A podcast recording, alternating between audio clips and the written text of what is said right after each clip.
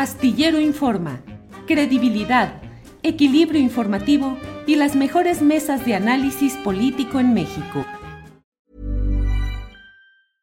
This is Paige, the co-host of Giggly Squad, and I want to tell you about a company that I've been loving, Olive and June. Olive and June gives you everything that you need for a salon quality manicure in one box. And if you break it down, it really comes out to $2 a manicure, which is absolutely insane. It's also so easy to get salon worthy nails at home with Olive and June. The difference between how your nails used to look when you did them yourself and now with the Manny system is a complete game changer. The best thing about Olive and June too is it's a quick dry, dries in about one minute, lasts for five days, and full coverage in up to one to two coats. Visit oliveandjune.com slash perfect Manny 20 for 20% off your first system. That's oliveandjune.com slash perfect Manny 20 for 20% off your first system. Millions of people have lost weight with personalized plans from Noom, like Evan, who can't stand salads and still lost 50 pounds. Salads, generally, for most people, are the easy button, right? For me, that wasn't an option. I never really was a salad guy. That's just not who I am. But Noom worked for me. Get your personalized plan today at Noom.com. Real Noom user compensated to provide their story. In four weeks, the typical Noom user can expect to lose one to two pounds per week. Individual results may vary.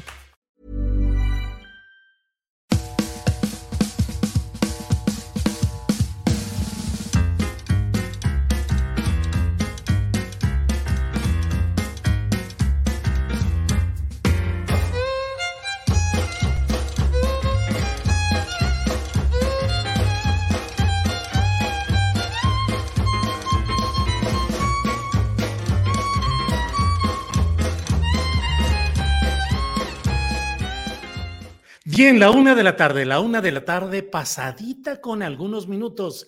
Gracias por acompañarnos en este martes 20 de junio de 2023. Estamos ya en Astillero Informa. Gracias por acompañarnos y bueno, de inmediato vamos a tratar de recuperar el tiempo perdido. ¿Se podrá recuperar el tiempo perdido? Ya nos lo dirá Adriana Buentello, que está aquí con nosotros. Adriana. ¿Cómo estás, Julio? Hoy ahora le podemos echar la culpa al calor de todo. Se nos derritió el despertador, el reloj, los cables. Este, pues sí, a todo le podemos echar la culpa. Ya que hacemos, no hay disculpa, un error mío, una equivocación y todo esto se ha llevado algunos minutitos, pero le agradecemos a quienes están atentos a nuestro programa. Adriana, pues es que este calor está muy raro y muy complicado. ¿A dónde iremos a parar, Adriana? Te digo que el calor le puedes echar la culpa. Yo sí he estado más distraída, más cansada, o sea, uno produce menos. La verdad es que es muy difícil poner más atención. De verdad que sí, le puedes echar el calor y la culpa al calor de todo lo que quieras. Y, vas a tener la razón, estoy 100% segura. Por favor, escuchen a Adriana Buentello, que está dando una cátedra acerca de cómo científica. Sí. Adriana, vamos dándole duro y rápido al asunto. ¿Cómo vamos en materia informativa? Que hoy Adriana todos los días está calientito, movido y con mucha información, muchos comentarios. Mira, aquí Adriana Vázquez dice, ya había perdido la costumbre, don Julio. Sí, algo así, algo así por el estilo. Naxoluxa dice, a mí me baja la presión. Pues también por eso da sueño. Da sueño, yo me quedé dormido, esa es la verdad. Estaba revisando algunas cosas y de repente, paz, me quedé y córrele hasta que llegó Ángeles casi a echarme a escobazos. Pero en fin. es que ya uno se imagina la imagen, Julio. Pues Fuiste muy gráfico.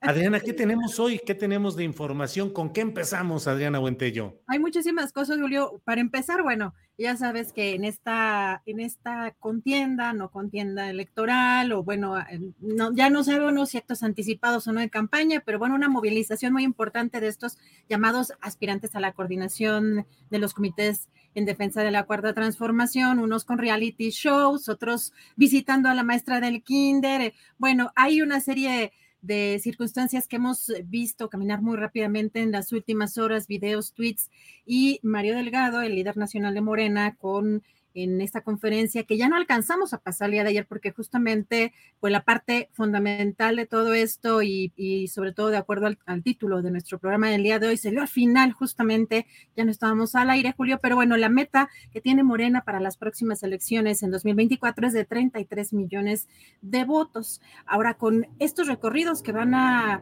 hacer algunas semanas, Julio, me disculpa porque no puedo cerrar la ventana porque aquí Adriana se asfixia, pero eh, pues van a tener unas semanas, Julio, para, no sé si simular, eh, pues los recorridos que hizo López Obrador durante años. Y digo simular porque, bueno, obviamente no se comparan unas semanas de recorridos por el país a lo que hizo el presidente durante años por todo México. Pero al finalizar esta conferencia, si te parece, vamos a escuchar qué fue lo que dijo Mario Delgado, porque fue un mensaje muy específico sobre el caso de Marcelo Ebrard, ¿no? De esta Secretaría de la Cuarta Transformación que anunció el día de ayer. Vamos a escuchar a Mario Delgado.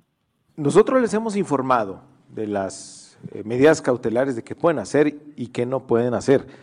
Y también les hemos informado de las consecuencias de violarla porque ya no es una cuestión nada más del partido, es una cuestión de la ley y tiene claras consecuencias esta ley.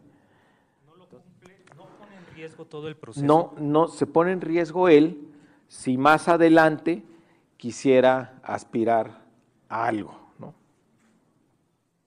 Lo deja como antecedente que pues no le, le puede traer muy malas noticias solo al aspirante que incurre en una falta. Así es. No al partido o a otros aspirantes. No, no, no. Es quien, quien digamos, cometa esa infracción. ¿no? Pues sí, en el punto específico, pues está todo lo que estamos viendo y viviendo, Adriana Buentello, de que lo que hay es un proceso que técnicamente, jurídicamente, no está encuadrado en las actividades preelectorales o electorales del partido Morena. Entonces, bueno, lo que puede suceder es, como lo dice de una manera, creo que es correcta la apreciación de Mario Delgado, en el sentido de que más adelante, si Marcelo Ebrard quisiera eh, optar por algún cargo público, podría tener esa revisión del Instituto Nacional Electoral que considerara que en un tiempo inadecuado hizo promoción en aspectos de obra pública, de obra de gobierno, de temas que no deben estar en este momento en el discurso, en la narrativa de los aspirantes así llamados. Pero la verdad, Adriana, yo no sé, tanta experiencia de eh, Marcelo Ebrard tantos años de marqués y no supo mover el abanico a la hora de invitar a Andrés Manuel López Beltrán a una secretaría de la Cuarta Transformación y esto le ha generado, entre otros eh, puntos, eh, una, puntos negativos entre la propia audiencia que pretendía, que pensaba que él podría ser un aspirante idóneo para cierto segmento que no estaba a favor de Va por México, pero no quería tanto el perfil obradorista 4T que encuentran en Adán Augusto y en ah, Claudia Sheinbaum. Y ese segmento me parece que hoy es un día, ayer y hoy, un día de mucha decepción, de mucho desaliento de ese segmento por este insólito lance de Marcelo Ebrard, de esa invitación tan elemental, tan simplista de Marcelo Ebrard, que ha tenido un boomerang de retorno muy complicado en contra de sus aspiraciones, Adriana. Pues y fíjate que ayer justamente estaba viendo algunos eh, de estos opinantes en eh, medios de comunicación, en televisión específicamente, donde evidenciaban su decepción justamente por esto que mencionas y que quizá también dentro de un sector que aunque quizás simpaticen o de los propios eh, políticos que estén siendo parte de esta alianza, de Vapor México y que estén viendo que no tienen oportunidad rumbo al 2024, pero que quizá eh, sea más factible negociar con alguien como Marcelo Ebrard que con Claudia Sheinbaum, eh, pues hayan visto la oportunidad de apoyar a Marcelo Ebrard desde pues cualquier trinchera política desde el otro lado.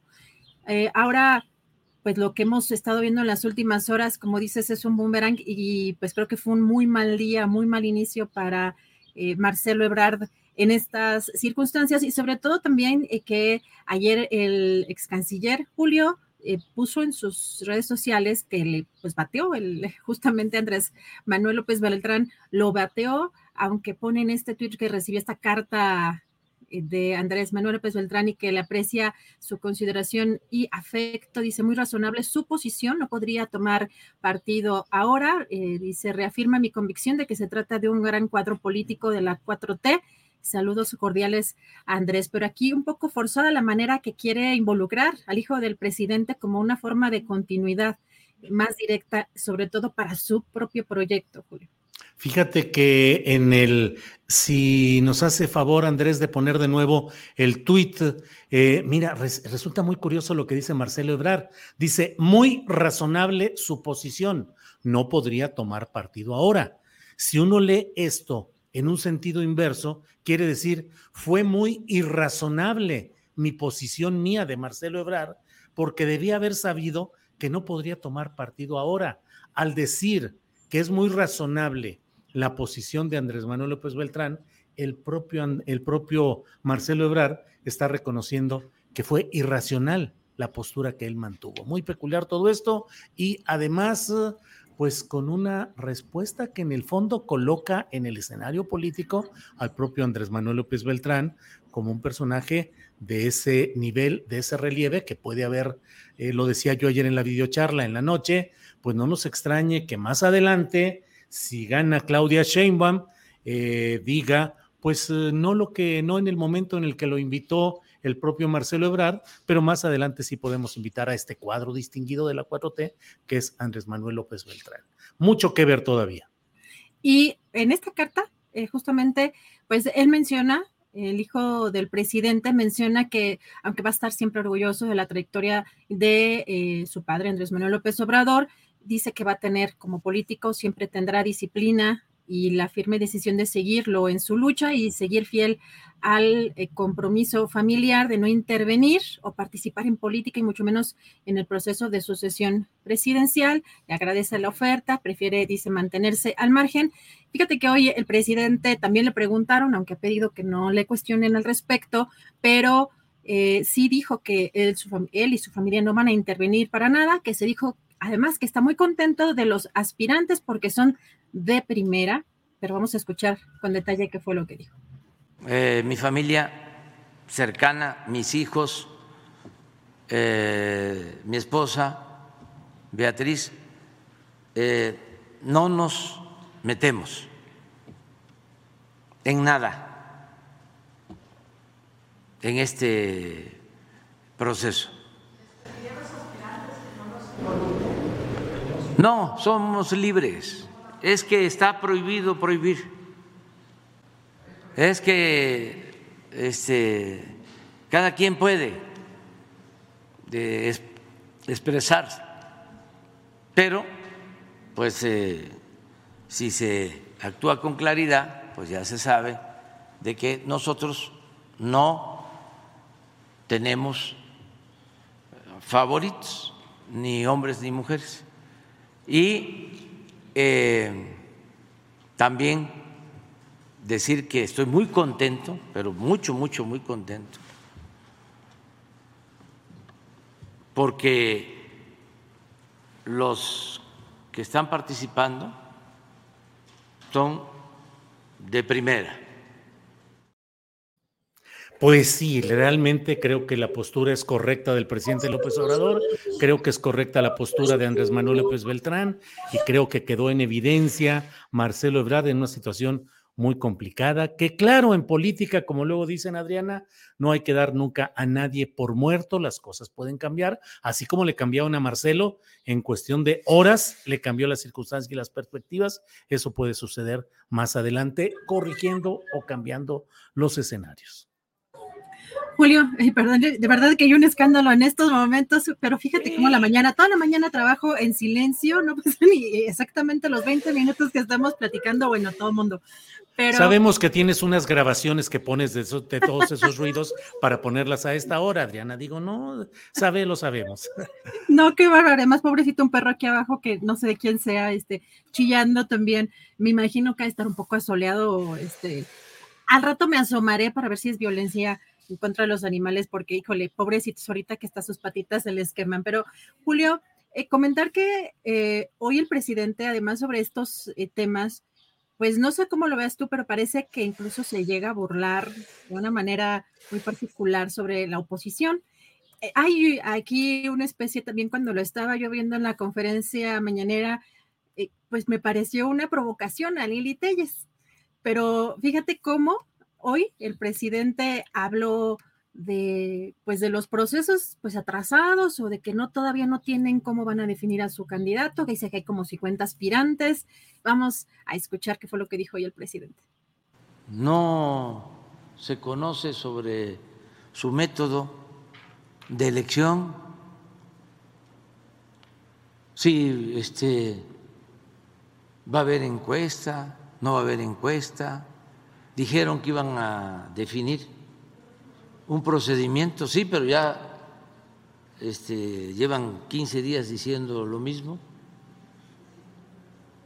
y todavía no aclaran. Y hay como 50 eh, aspirantes, pero de eso no se habla. No dicen nada. Nada, nada, nada. Ya estoy eh, viendo que el aparato del PAN está apoyando a, a este a Krill y están queriendo hacer a un lado a los demás, ¿no? Entonces, no, no, no pueden hacer a un lado a Xochitl ni a Lili Telles, todos tienen derecho, este, todos tienen derecho. Bueno, pues eh, la verdad, fíjate lo que son las cosas, Adriana, viendo al presidente de México abogando por las panistas. Hombre, tienen derecho. Y la verdad es que sí se ve una operación dentro de la estructura panista tratando de preservar la candidatura presidencial para un personaje hecho a los modos y al estilo de ese panismo estructural. Y Lili Telles y em, la propia Xochitl Galvez, que no dejan de tener su lado entre folclórico o en, términos políticos, em, de vistosidad proveniente de lo insustancioso, eh, pues resultan eh, poco adecuadas para el esquema más acartonado del panismo y del señor Constitución, que él sí es un hombre hecho en el sistema de trabajo panista. Ya iremos viendo, Adriana. Fíjate que lo que he visto es eh, particularmente que a, partir de que Lili Telles eh, se dijo de derecha o esta derecha moderna, empezó a perder quizá adeptos dentro de esa oposición, pues por, yo me imagino que es una, eh, también entiende la, pues esta alianza muy particular, entienden que la base que está apoyando principalmente a Morena, pues no tendrían oportunidad con pues una radicalidad como la que encabeza Lili Telles, por lo menos para el 2024. Pero en una situación un poco particular, porque todavía pues no hay una definición de qué es lo que está eh, haciendo la Alianza Va por México, porque se dice que en estos últimos días han estado buscando eh, acuerdos. Hace unos minutos dieron una conferencia de prensa, Julio, las secretarias de los partidos del PAN, el PRI y el PRD, y pues algunas de las cosas que se dijeron el día de hoy es una, pues es una firma de compromisos rumbo al 2024, pero esto es de cara a la presentación de esta plataforma electoral y que va a definir posteriormente ya está el método de la elección, de la selección del candidato. Vamos a escuchar qué fue lo que pasó. Por ello, para la construcción de la plataforma, lo primero es escuchar a la gente. Desde ya, esta alianza le hace fuerte su cercanía a las y los mexicanos, porque ellas y ellos son el motor que nos mueve todos los días. Escucharemos las causas de la gente, abiertos a cualquier voz y opinión, así sean las que difieran y piensen diferente. Todas las voces son bienvenidas en esta plataforma de la Alianza Va por México. Hoy les decimos nosotros en el PRI, el próximo viernes 30 de junio y el primero de julio el Partido Revolucionario Institucional, en coordinación con los comités directivos estatales, llevará a cabo encuentros abiertos para el diálogo y la presentación de propuestas de cara al proceso electoral 2024. Nos reuniremos con los partidos coaligados en reuniones regionales para hacer una plataforma común que abrace todos los temas en los que creemos de manera conjunta. Mientras Morena tiene una pasarela de corcholatas, es un acto de promoción personal, en el PRI, en el PAN y en el PRD tenemos claro que vamos a escuchar a la gente porque hay una pluralidad de ideas, propuestas y visiones que tenemos y debemos conocer e integrar. Por eso, nosotros queremos que antes de iniciar la segunda semana de julio, tener un documento en el PRI que vamos a llevar a la mesa de Va por México para incorporarlo a nuestra plataforma. La verdad es que van muy atrasados, Adriana Buentello, van en un retraso en el calendario político y siempre se dice que la política es también tiempo, es la circunstancia, la oportunidad.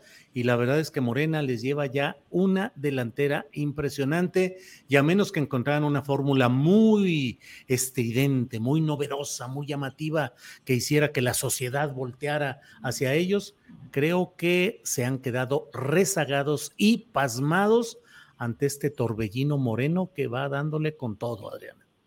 Y aquí lo que, importante, lo que vamos a ver, pues es que tanto dieron estos lineamientos por escrito, un manual muy específico y que ver que se cumpla o, ver qué, qué corcholata es la que va a estar en riesgo, porque creo que ese va a ser el tema y quizá no tanto la oposición por la oportunidad, pero ya iremos viendo en estas horas, próximos días que todo está, pero, pero muy eh, cargado de, todo, Julio, de información y de un montón de cosas. Así es, Adriana. Bueno, pues vamos a seguir adelante con nuestro programa. Eh, Adriana, gracias por esta primera parte, luego de esta somnolencia involuntaria de quien les habla, y regresamos en un ratito más, Adriana. Gracias, Julio. Regresamos en un momento más.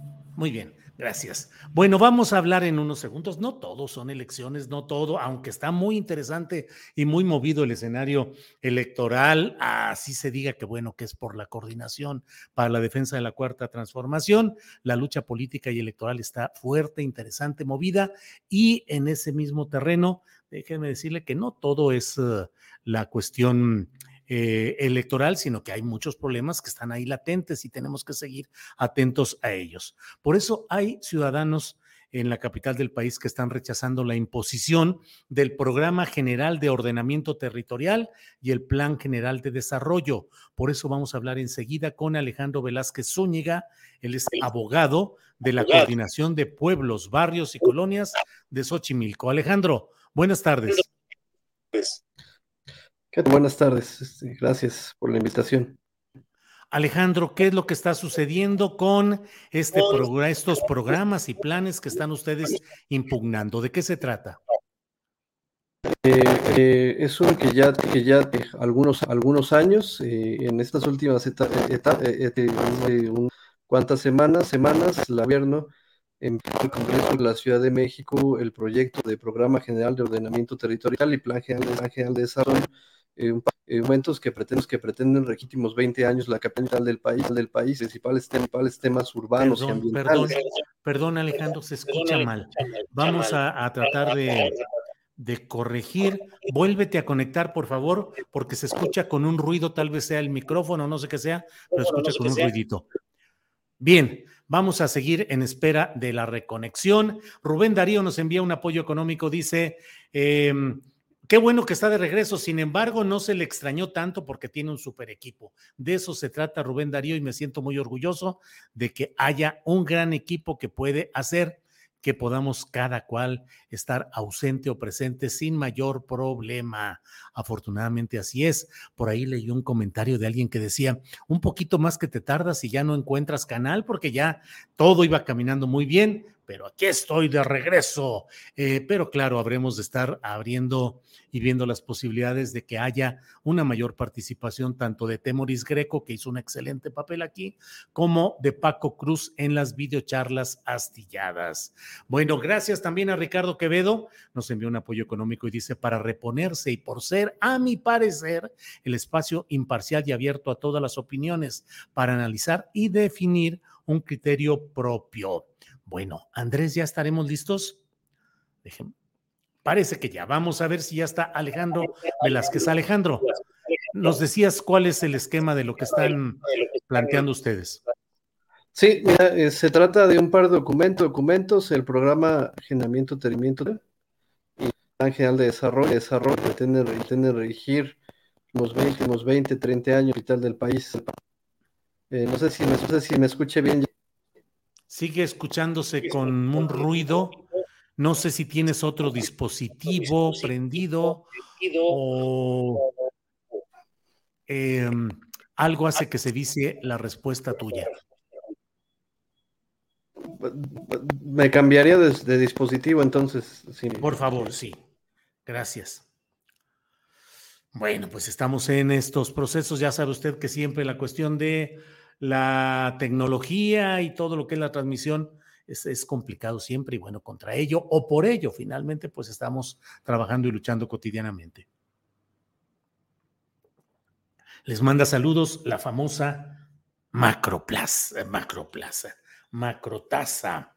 Bien, eh, mm, mm, mm, ¿qué le voy diciendo? Hay comentarios de toda, de toda índole. Andrés Quevedo dice, con Marcelo Ebrard como presidente de México, Claudio X González entraría como Juan en su casa en Palacio Nacional.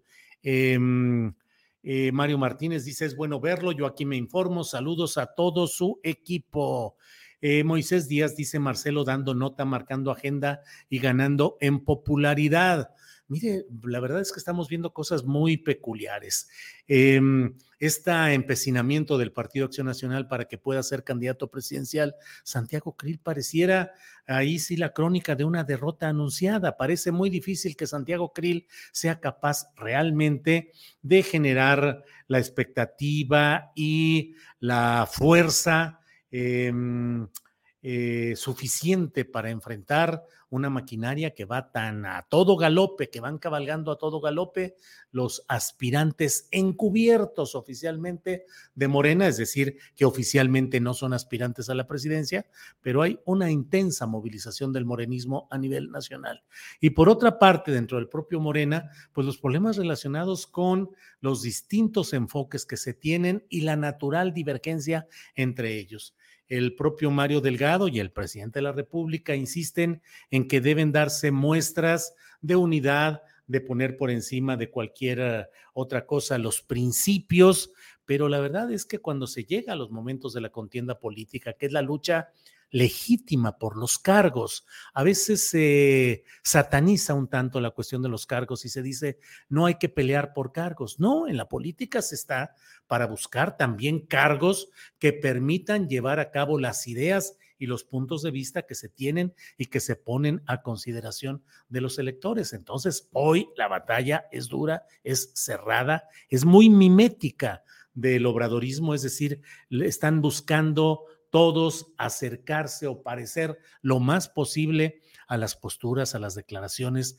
de Andrés Manuel López Obrador, pero al mismo tiempo hay una pelea fuerte que ahí es donde están los verdaderos riesgos, si es que existieran, para la propia, el equipamiento y para el trabajo político de Morena y la continuidad de em, la llamada cuarta transformación es muy sintomático y me parece importante incluso que analicemos lo que ha sucedido específicamente con Marcelo Ebrard. Con mucha frecuencia se dan por hechas las consideraciones en política y hay quienes de manera categórica dicen, esto ya está definido así, asá y asá y las cosas. Lo hemos dicho más de una vez en estos espacios que compartimos. En política, 24 horas puede ser mucho, mucho, mucho tiempo en el cual pueden cambiar todas las cosas puestas de cabeza o puestas en otra circunstancia porque esa es uh, una de las características de una actividad política azarosa, imprevisible en muchas ocasiones, como es la política. Y por otro lado, veamos a Claudia Sheinbaum con esfuerzos por mantener primero que nada la voz, porque tuvo problemas de voz en Oaxaca y por otra parte, pues uh, tratar de adaptarse a hacer política masivamente, es decir, estar expuesta a auditorios masivos en los cuales la dinámica es diferente. Yo veo a, a Claudia Sheinbaum eh, intentando adaptarse, creo que le va costando trabajo, es natural, pero creo que va a poder despegar en, ese, en esos baños de pueblo, en esa inmersión en la profundidad que va más allá del cargo de jefa de gobierno y los cargos que antes tuvo ella. Adán Augusto López Hernández convertido en un hombre que está buscando eh, parecerse lo más que pueda a López Obrador. Rechaza el dinero que ofrece de manera abierta el partido Morena y dice, mm, pues no, vamos a, yo no voy a gastar esto porque a mí me enseñó, ya saben quién, me enseñó a que podemos luchar sin dinero, siempre habrá una casa, una cama, un plato de comida que nos ofrezca el pueblo. Y está además con frases que se equiparan a lo que resulta en el terreno del el fraseo original del presidente, del candidato o político López Obrador contra la mafia del poder, contra Televisa, contra los grupos que dañan al pueblo. Pero pues la verdad es que es, costosa la campaña de Adán Augusto López Hernández, los espectaculares, las pintas, las movilizaciones. Todo está centrado actualmente en esos tres personajes, realmente. Manuel Velasco Cuello, el del Partido Verde del Trabajo, no tiene absolutamente nada, eh, nada que hacer. Eh, déjenme aquí, ya. Em, déjenme ver qué hacemos ahorita. Eh, no, es que vamos a dejar mejor para mañana la entrevista que teníamos planteada en este momento, porque la verdad es que se nos va eh, el, tiempo. Tenemos eh, ya programada otra, otro segmento de nuestra, de nuestra programación y bueno, yo creo que vamos a dejarlo mejor para mañana para que tampoco sea tan breve, unos cuantos minutos los que demos a este asunto. Bueno, le decía pues que dentro de lo que está sucediendo, ahora sí que decían antes que había ternas de uno. Decían, no, es una terna de aspirantes, pero uno es el día de veras. Aquí es una sexteta de tres. Manuel Velasco no cuenta, no se caería el mundo, el mundo estaría al revés si Manuel Velasco Cuello saliera como candidato de la 4T a la presidencia de la República, sería una aberración, como una aberración es siquiera que el verde y que Manuel Velasco estén en alianza táctica con Morena, pero bueno, así es la política. Por otra parte, está Ricardo Monreal, que tampoco tiene ninguna posibilidad en absoluto y su mirada está puesta más en alguna candidatura alterna, pensando sobre todo en la Ciudad de México, donde las cosas están complicadas. Recordemos que está ahí atenta Clara Brugada, la alcaldesa de Iztapalapa, eh, Ariadna Montiel, la secretaria de eh, desarrollo social del gobierno federal con mucha capacidad de movilización.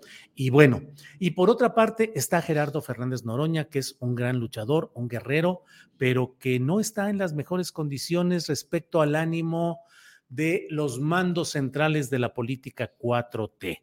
Eh, Gerardo Fernández Noroña, que creo que ha hecho mucho, porque lo que ha hecho lo ha hecho por sí mismo, por encima incluso de pues una especie de malquerencia política constante que ha habido contra él.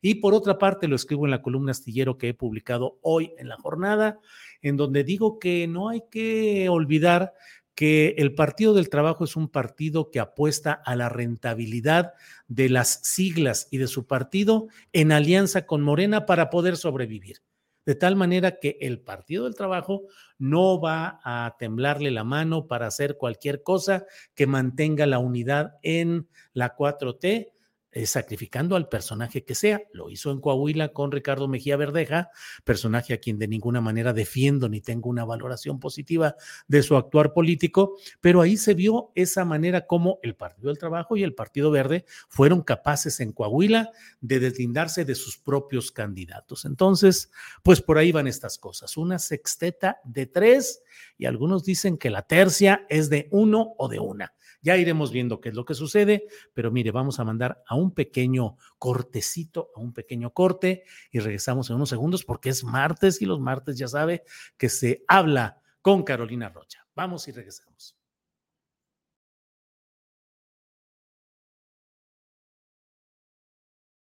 Bien, pues hoy es martes, martes 20 de junio, y usted sabe, los martes se platica con Carolina Rocha, a quien saludo con mucho gusto. Carolina, buenas tardes. Bienvenido de vuelta, querido Julio. Oye, el YouTube que nos hiciste sufrir mucho, ¿qué te pasa? Oye, oye, es que también se ponen intensos en el YouTube, no sabemos ni cómo ni por qué, pero ya nos estaban dejando de patitas en la calle con todos nuestros triques ahí afuera cancelaron por un día y horas nuestro canal. Afortunadamente regresó Carolina. Imagínate que no regrese, ¿cómo vamos a hablar de los campañantes, mi querido Julio? Fíjate, no, de veras, imagínate nada más, porque está movidito el asunto de esos campañantes, Carolina. Pues mira, yo de entrada ya me puse mi, mi, camisita con bordado de, de San Felipe por allá de la, del área del Estado de México, porque tú sabes que cuando es campaña, los candidatos ya son humanos. O sea, ellos ya se pueden vestir eh, con, camisas mexicanas, pueden subirse a un camión, eh, van en metro, comen, fíjate, hacen lo que los humanos, qué cosa tan rara. Yo pensaba que los políticos no eran de este mundo, pero comen, hacen tortilla, andan en bici. Entonces, pero nomás por el tiempo de la campaña, Carolina. Luego ya llegan al poder. Por la campaña, pero mira, besan manos. O sea, olvídate del besamanos del priismo cuando iba la gente a besar la mano del presidente. No, no. Ahora nuestros candidatos de la 4T de la transformación, pues, ya, y, y de la no transformación también. Todos, todos ya besan manos, son normales. Este, esto de la humanidad lo actúan bien, o sea, lo actúan, porque sabemos, ¿no? Que, es una puesta en escena. Yo en mi camisita no. Pero ¿cómo está eso de que ellos besan manos o a ellos les besan las manos? No sé. Bueno, pues es que aquí ha habido de todo. Fíjate, llevamos apenas dos días, dos días de que arrancaron oficialmente las campañas de los candidatos de Morena. Bueno, las corcholatas no son candidatos, son corcholatas, son promotores de la 4T o lo que viene siendo los testigos de la 4T, porque no son testigos de Jehová, pero sí de puerta en puerta como testigos de, pues sí, de Jehová, van a hablar de las bondades de la 4T, van a profesar su fe, van a profesar su López Obradorismo, que está muy, muy en cuestión. Y entonces yo te hablaba de, del besamanos. Entonces, no sé si podamos comenzar por los primeros videos que, compartió la, jefa de... Eh, sí. Ex jefa de gobierno de la Ciudad de México, Claudia Sheinbaum. Oye, Julio. Ahí están, mira. En primera, allá anda en aeropuerto como le hacía Andrés Manuel López Obrador. Y mira, como el presidente. Y también desde una suburban, ¿eh? o una camioneta blanca, no, no sé bien qué sea, pero sí puede besar la mano de un humilde ciudadana, ¿viste? Sí, sí, sí, vi de veras que Claudia ahí dando un beso ciudadano, así es. Pues es que de todo se hace y de todo se vale. Al rato va a decir que amor con amor se paga. Y luego estas escenas, no sé si tú te, recuerdan, pero pues estas recibidas en los aeropuertos, estos gritos y demás, es algo muy pejeciano y todos quieren un cachito de peje dentro, sin ningún tipo de albur, para poder ganar algo en la encuesta, mi querido Julio. Entonces, doña Claudia anda en eso, este, también subió videos en la camionetona, por eso te digo, ella va a ser la corcholata de camioneta, no, no, no de taxi, como ya lo hizo Adán Augusto la semana pasada, ¿te acuerdas que ya quería agarrar un taxi? sí. ¿verdad? Sí, sí, sí, lo agarró y se subió y. Bueno, fingió, ¿no? bueno, pues sí. sí le creemos. No, pues digo, ¿qué te digo? Muchas veces acuérdate que Cuadri se subía a su combi, caminaba y más adelante se cambiaba de, vehículo. Claro, en dos cuadras. Eso nos lo recordó Gerardo Fernández Noroña, el otro corcholato, pero del PT, pero corcholato de, de, Morena, que ya va a tener su, micro, microcombi, no, es como un combilibro. Noroña Bus, dice. Noroña Bus es un combilibro porque ves que él va a hacer su ganancia de la venta de libros, este, y así es como se va a financiar. Ahora, yo, que creo que Gerardo Fernández Noroña es genial porque es divertido, inteligente, agudo. Sí lee muchos libros, en eso no hay falsedad. Sí. Pero lo de la combi, Julio, hace poquito yo le realicé una entrevista, lo vi en una librería y le dije, ¿en qué llegaste?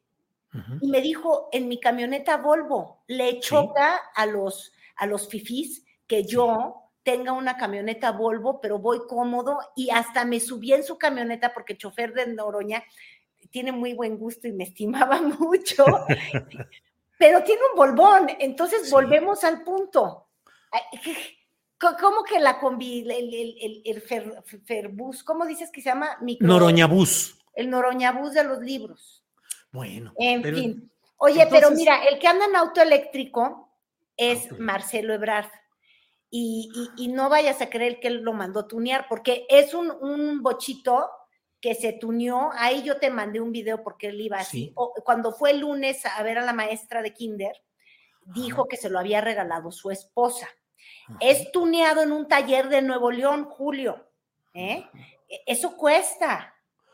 Imagínate pero Marcelo la. Sultana del Norte del gran taller que te tunen eso, le pongan cuero de bicolor, lo hagan dorado, salpicado. ¿Cuánto cuesta? Pero al parecer, aunque Marcelo es pobrísimo, Sí, es pobre, es ¿verdad? franciscano. Franciscano. Podría andar con su túnica oscura y su cinturón, un cordón. O sea, y es descalzo, fíjate. Bueno, Descalzo, aunque él es pobrísimo, Sí. te quiero decir que parece que es muy potentada mm, Rosalinda, porque pues Tiene como dinero la señora. trabajó de embajadora, eso debe de dar un dineral, y sobre todo de un país de super primer mundo y millonario del G7, del mundo mundial, como, como Honduras, ¿no?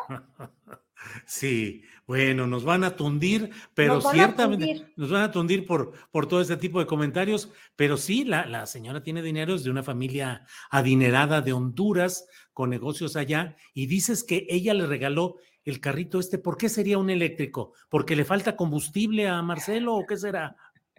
Pues fíjate, porque sí es muy pejeciano en, en su corazón, pero también hace guiños para otro lado. Entonces el guiño o la se, se- se le va hacia las tecnologías renovables, Sí. hacia la onda Tesla, hacia la onda este, de la modernidad. ¿te Pero mira, tenemos, por ahí está el video este que estás diciendo tú, Sebastián nos puede ayudar a ponerlo. Sebastián está ahí. Voy a es- hacer una visita a mi maestra que me enseñó a leer y escribir, que se llama Miss Betty. Y voy en el bochito que me regaló Rosy, el eléctrico. Entonces ahí les voy contando. ¿Por qué inicio ahí? Porque la gratitud es la base de todo en esta vida. Hay que tenerle gratitud a quien te cuidó, a quien te enseñó, a quien te dio la... Fíjate nomás, la gratitud, los mensajes.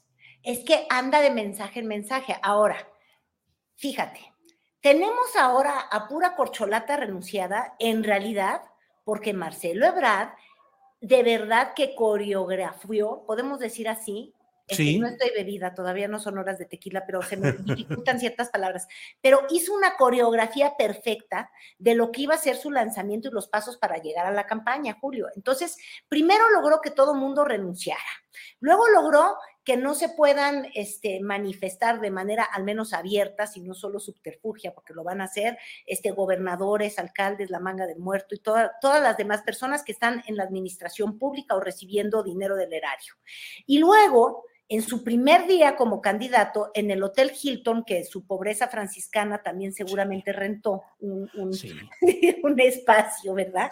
Este, Un claustro, el claustro Hilton. en el claustro Hilton, exacto, porque está muy austera la campaña y no va a costar más de 5 millones que dijo Moreno. No, no, hombre, ¿cómo Pero entonces no vayas tú a figurarte eso. Y con todo mundo puesto con sus camisetitas hechas a la medida bien austeras, con que ya sonriamos que, que, que es Marcelo, pues también, pues se llevó, se llevó, no sé si la ocurrencia del mes, pero de que todo mundo habla de él y es la conversación, punto, es Marcelo Ebrard con la puntada. Yo de verdad lo veo como una puntada, Julio. Discúlpenme, por favor, perdónenme, eh, soy pecadora este, en, este, en, en estas campañas franciscanas.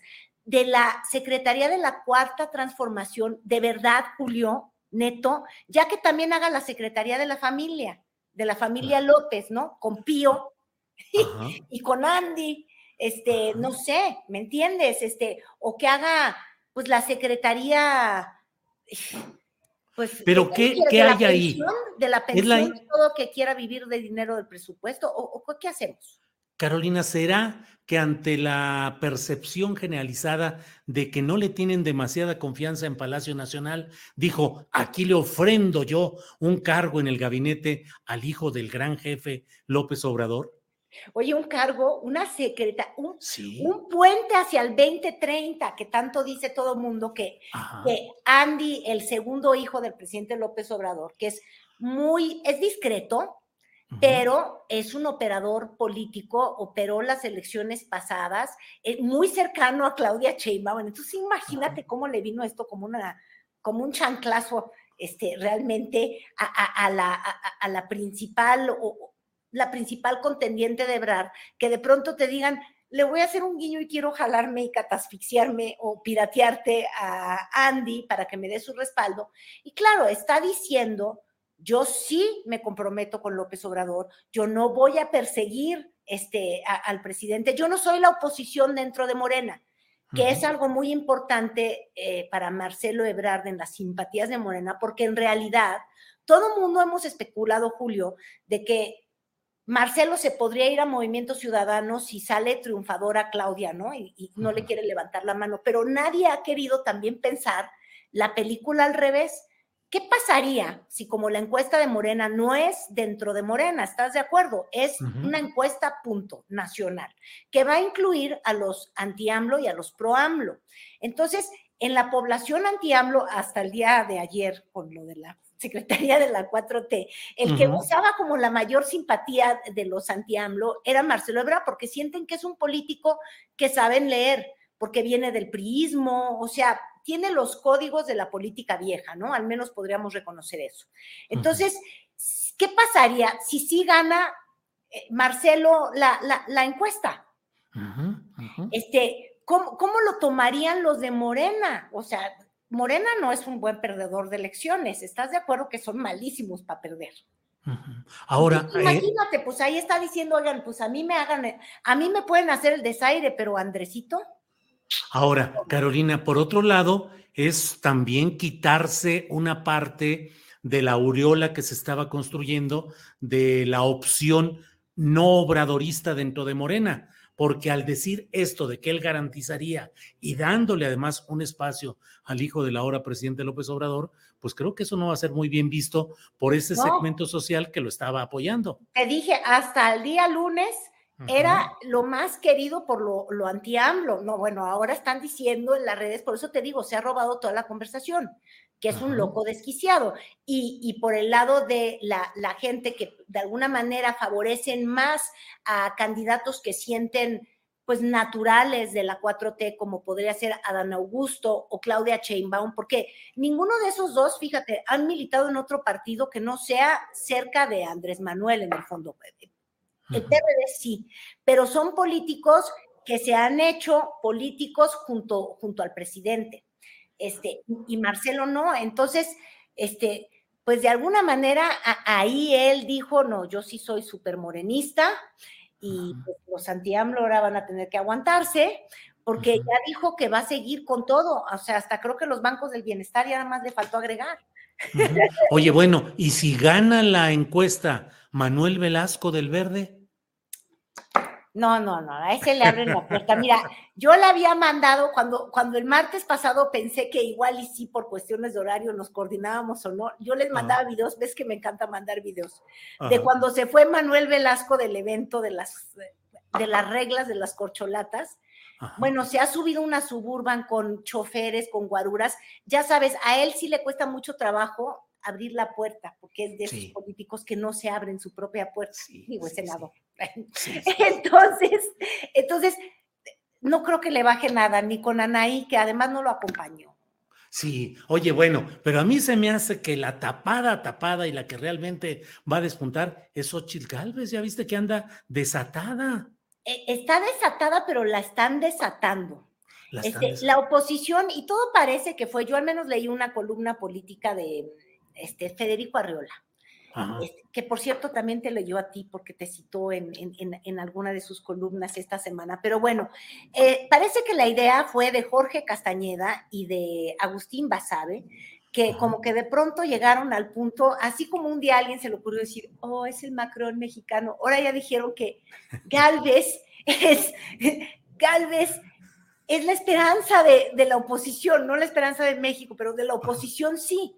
¿Por qué? Porque, porque Xochitl, a diferencia de casi todos los de la, la alianza, en primera, y lo reconocen, todos tienen unas colas que les pisen, que miden kilómetros, y al parecer Xochitl todavía no le han descubierto debajo de sus este, elegantísimas camisas de, ¿cómo se llama la marca? Porque sí le gusta la, lo, lo que luce típico mexicano, pero no usa esto, por ejemplo, esta sí le hicieron las artesanas de San Felipe. Ella luce la marca esta, hombre. Pineda. Sí, Pineda la- Coralina. Ella siempre está en- guapísima en Pineda, que no cuesta tres pesos, cuesta 28 pesos. Pero bueno, este, Xochitl no trae la colota, es mujer y todo el mundo está viendo un escenario en el que Claudia pueda ganar. Este, es mal hablada, no es fifí. Le gusta vivir como fifí, es aspiracionista, lo cual at- atrae mucho a los anti-AMLO, este, con casas en las lomas y demás, es potentada empresaria, pero es una mujer que creció en, en Hidalgo, eh, cuya madre y padre, o creo que solamente su papá, eh, ahí sí no me acuerdo bien de su biografía, ya subió un podcast explicando todo.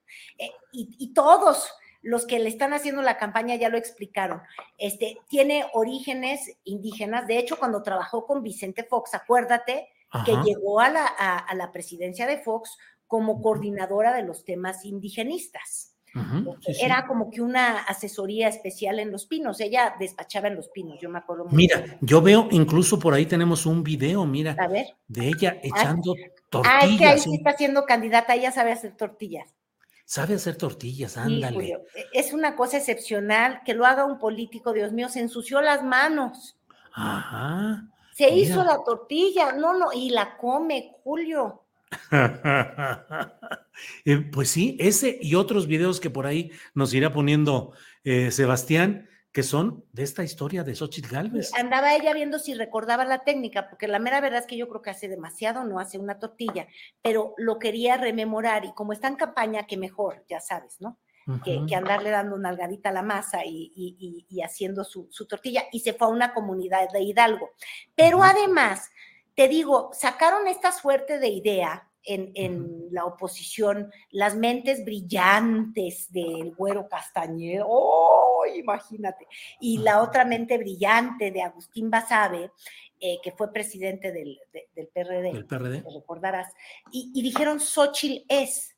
Y entonces ya todo mundo se está subiendo en eso como en una ola y ya van como siete columnas que leo al respecto de que sí, Xochitl, porque vendía gelatinas y todo el mundo además trae el mismo, o sea, el mismo spot en pocas palabras. A todo el mundo le contaron la misma fotografía que yo te estoy contando, ¿no? Que sí tal.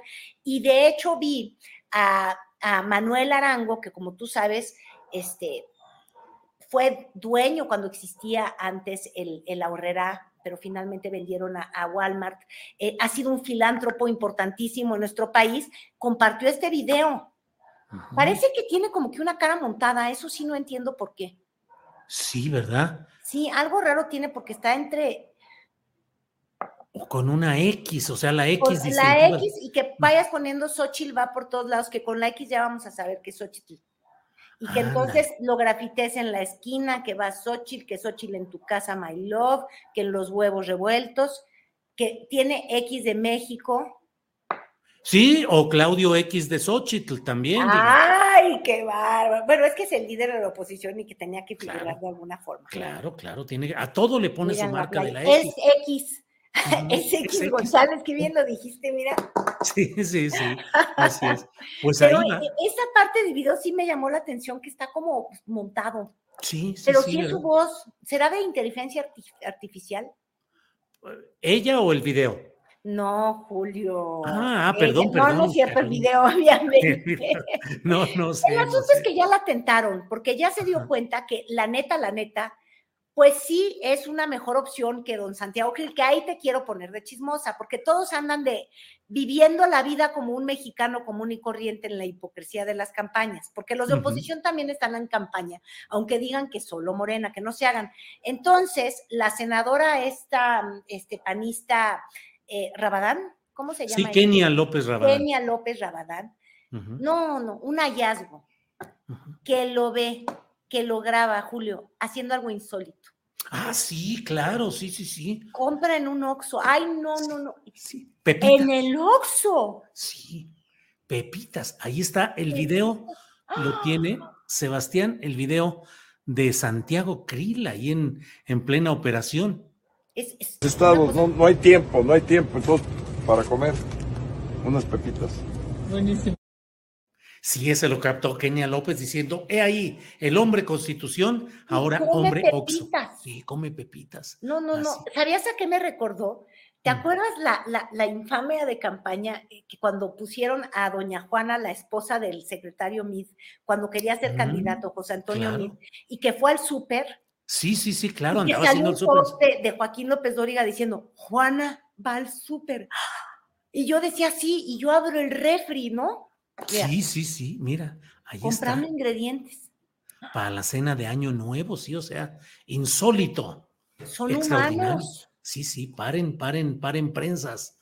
Pues así andan las cosas, Carolina, en estas campañas o precampañas o giras o como le queramos llamar, que están implicando pues una oportunidad para que se muestren las seis corcholatas de Morena, bueno, cuatro de Morena, dos de los otros partidos, a plenitud. Así es que a ver qué más novedades y sorpresas nos traen, Carolina. Oye, y yo solo nada más antes de despedirme, nos había prometido, pero para que veas, Alito Moreno miente hasta sobre sus propios anuncios.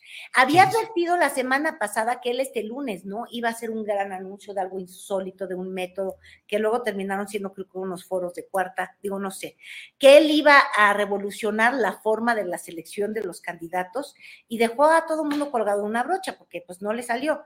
Ahora, yo creo, después de ver que son humanos y normales estos candidatos y viendo el nivel de sus campañas, y, y si hacemos así como una casa de los famosos, pero la casa de los políticos, y, y que los vamos eliminando uno por uno, Ándale, sería votas, una, y ya el voto va a ser por encuesta, ya lo mismo que sea una llamadita, ¿no? Ay, yo Ah. quiero que se quede tal. Sí, sí, sí, sí, todos, pum, órale. Pues Carolina, como siempre, muy agradecidos de la posibilidad de platicar contigo en un martes como este, Carolina. Gracias, Julio. Que estés bien, hasta pronto. Adiós.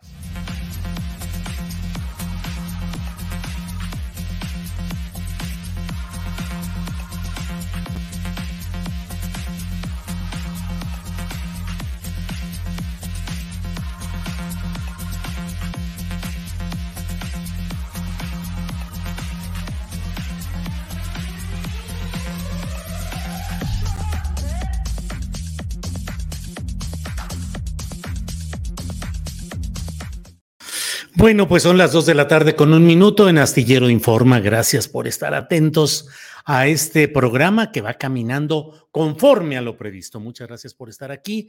Eh, es, son las dos de la tarde con un minuto y vamos a entrar de inmediato a nuestra mesa de periodismo de este martes 20 de junio. Mesa de periodistas y estamos puestos para poder platicar de muchos aspectos interesantes. Saludo con mucho gusto a Daniela Barragán. Daniela, buenas tardes. Hola Julio, buenas tardes, ¿cómo estás? Qué milagro que te apareces por acá. Pues mira, es que andaba, estaba comisionado para una, unos asuntos y unos reportajes especiales que finalmente iban a ser turísticos, ni siquiera turísticos, no, No. hice nada, me la pasé de flojonazo durante unas semanas, Dani. Ay, qué bueno, más que merecido, Julio. Sí, sí, sí, pues aprovechamos ahí. Ángeles y yo el pretexto de que cumplíamos 40 años de matrimonio y dijimos, bueno, vamos a disfrutar unas semanitas eh, de descanso y de tranquilidad y de pasear un poco. Dani, ¿cómo estás? súper atendido, eh, de lujo, este, Adriana, Temoris y, y Paco Cruz en las noches, no, hombre, de lujo, así que puedes irte más seguido, Julio. Es- sí, sí, e- esa, ni me lo digas porque ya estamos en esa, en todo ese rollo. Daniela, ¿cómo estás? ¿Cómo, cómo vas? ¿Cómo va todo? ¿Cómo vas viendo el calor político? Ya no solo el calor físico, pero me parece que estamos viendo días muy intensos. ¿Cómo vas viendo lo que se refiere a este primer arranque de los aspirantes, dicen ellos, a la coordinación de la defensa de la cuarta transformación? Diríamos otros, pues son aspirantes a la candidatura presidencial de Morena en una precampaña no confesa, pero sí muy activa. ¿Cómo vas viendo todo, Daniela? Pues primero que nos meten en, problemas a nosotros, ¿no? De decir que no es pre-campaña ni campaña, pero sí es una campaña y tampoco es para eh, definir a un candidato que no va a ser candidato, sino coordinador de la coordinación para coordinar los votos. O sea, está todo súper revuelto con eh, estas etiquetas para quedar bien con las autoridades electorales, eh, pero de entrada creo que sí está eh, pues un poquito pesado, ¿no? Y más allá de, de, lo que, la importancia que tiene este proceso, eh, pues hay que darnos cuenta que sí estamos teniendo unas, una campaña muy adelantada porque son 70 días y luego ya para diciembre empiezan los demás partidos formalmente y ya para eh, el segundo mes de, 2024, ahora sí vamos a estar en campañas, entonces creo que sí vamos a caer en un agotamiento bárbaro porque ayer que empezaron formalmente, pues ya vimos que van a estar con muchas ocurrencias, ¿no? Eh, destaco, por ejemplo, lo de Marcelo Ebrard, que pues no sé ahí qué habrá fallado con los asesores o con él mismo de salir en su primer evento eh, de, esta campaña que no es pre-campaña y ni campaña, este, y decir, bueno, yo quiero una oficina de la cuarta transformación y primero ese asunto que se contrapone con algo con lo que el mismo presidente López Obrador luchó, que es el dejar de inventarse oficinas para absolutamente cualquier, eh, cualquier asunto y en lugar de eso más bien adelgazar la administración pública federal.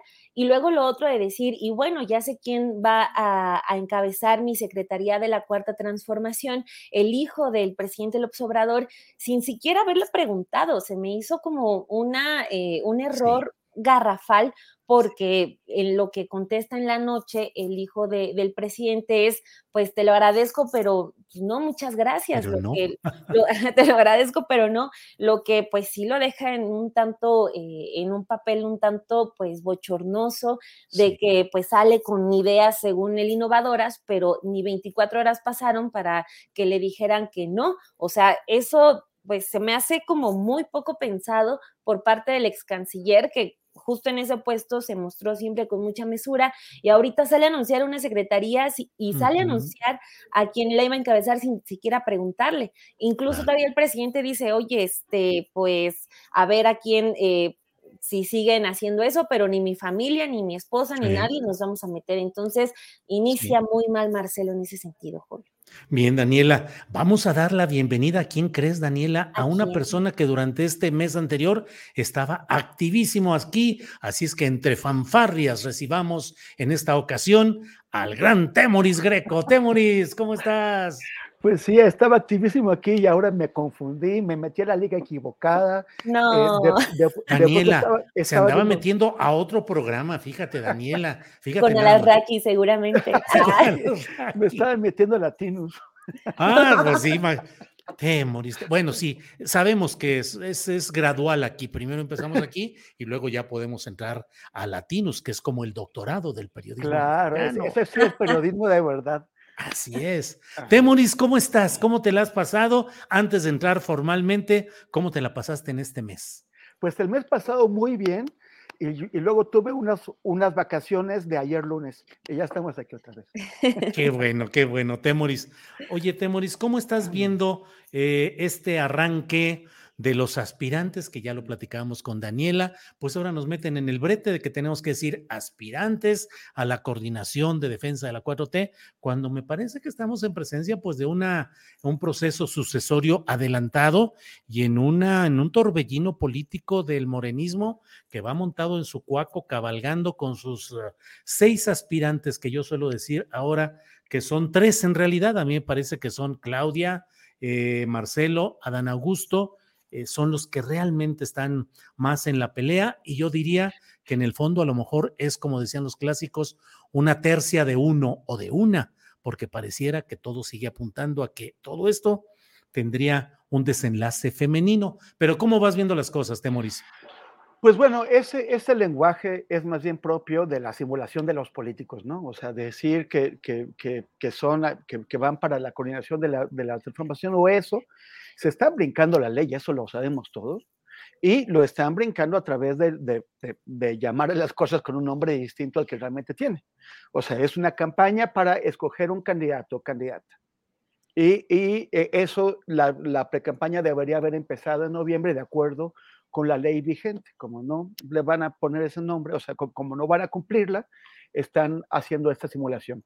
La oposición está atacándolos mucho por eso y, y está llevando, eh, ya, ya, han presentado denuncias, sobre todo MC, ante, ante los jueces. El problema es que la, la oposición ya se dispone a hacer exactamente lo mismo.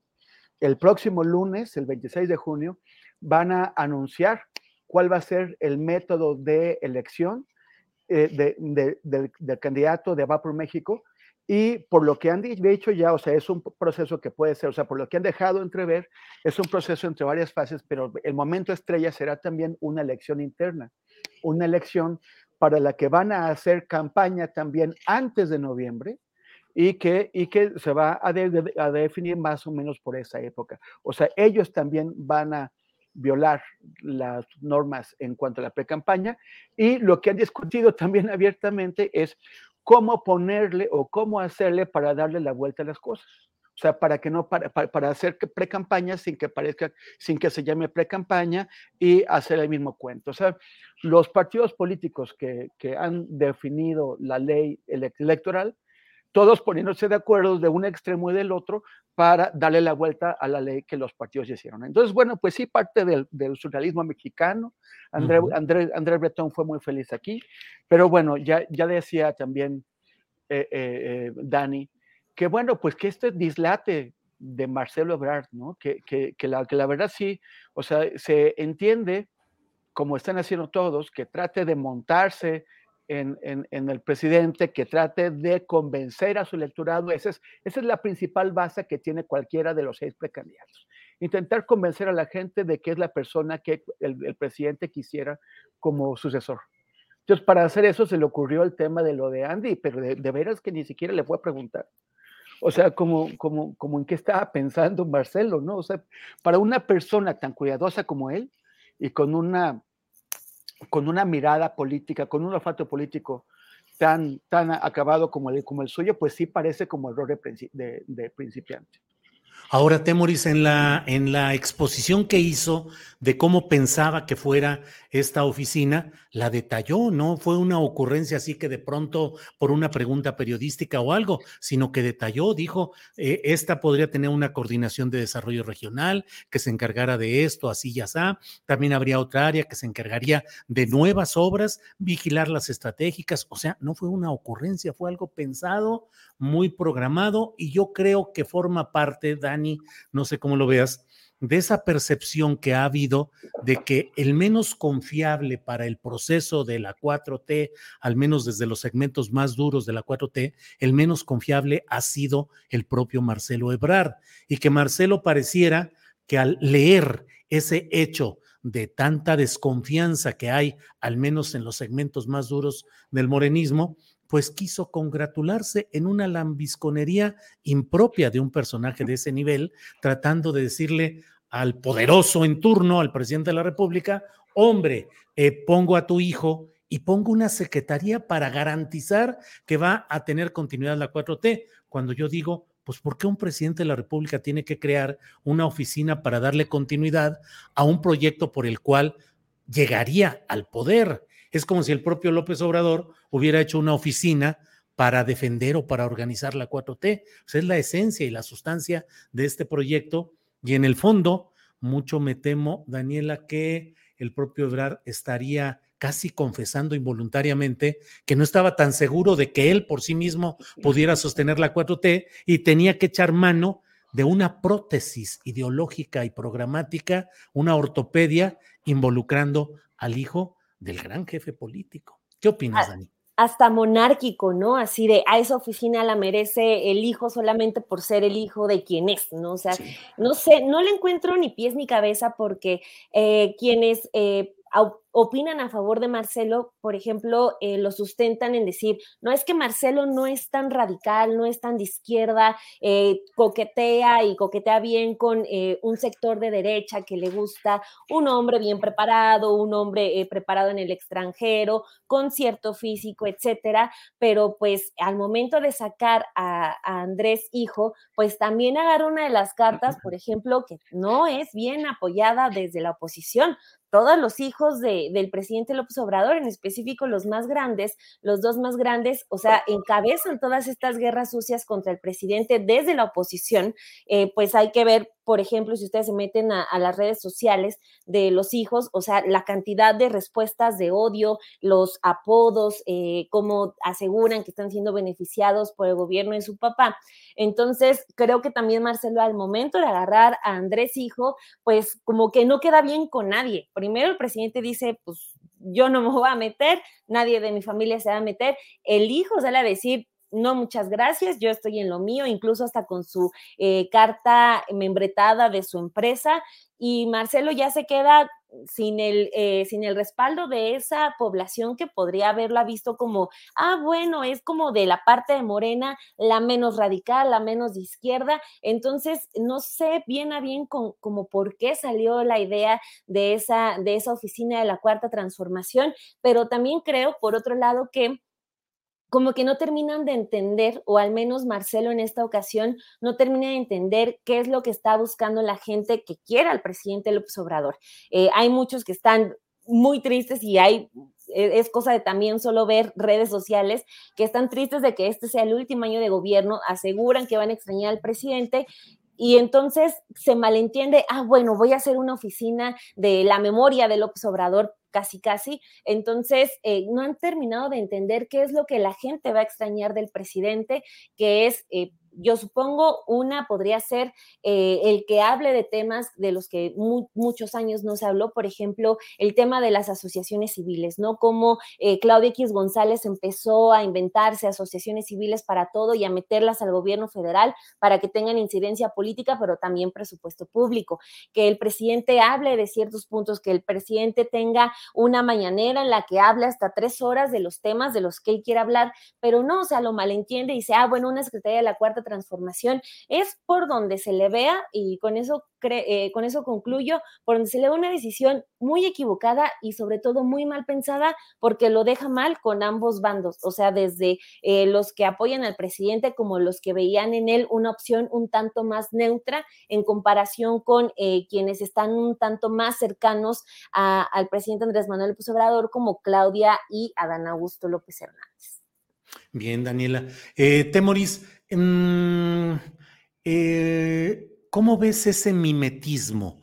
Desde luego, eh, muchos señalan que Claudia eh, Sheinbaum pues es una reproducción, una calca del estilo y del pensamiento y de la actitud del presidente López Obrador.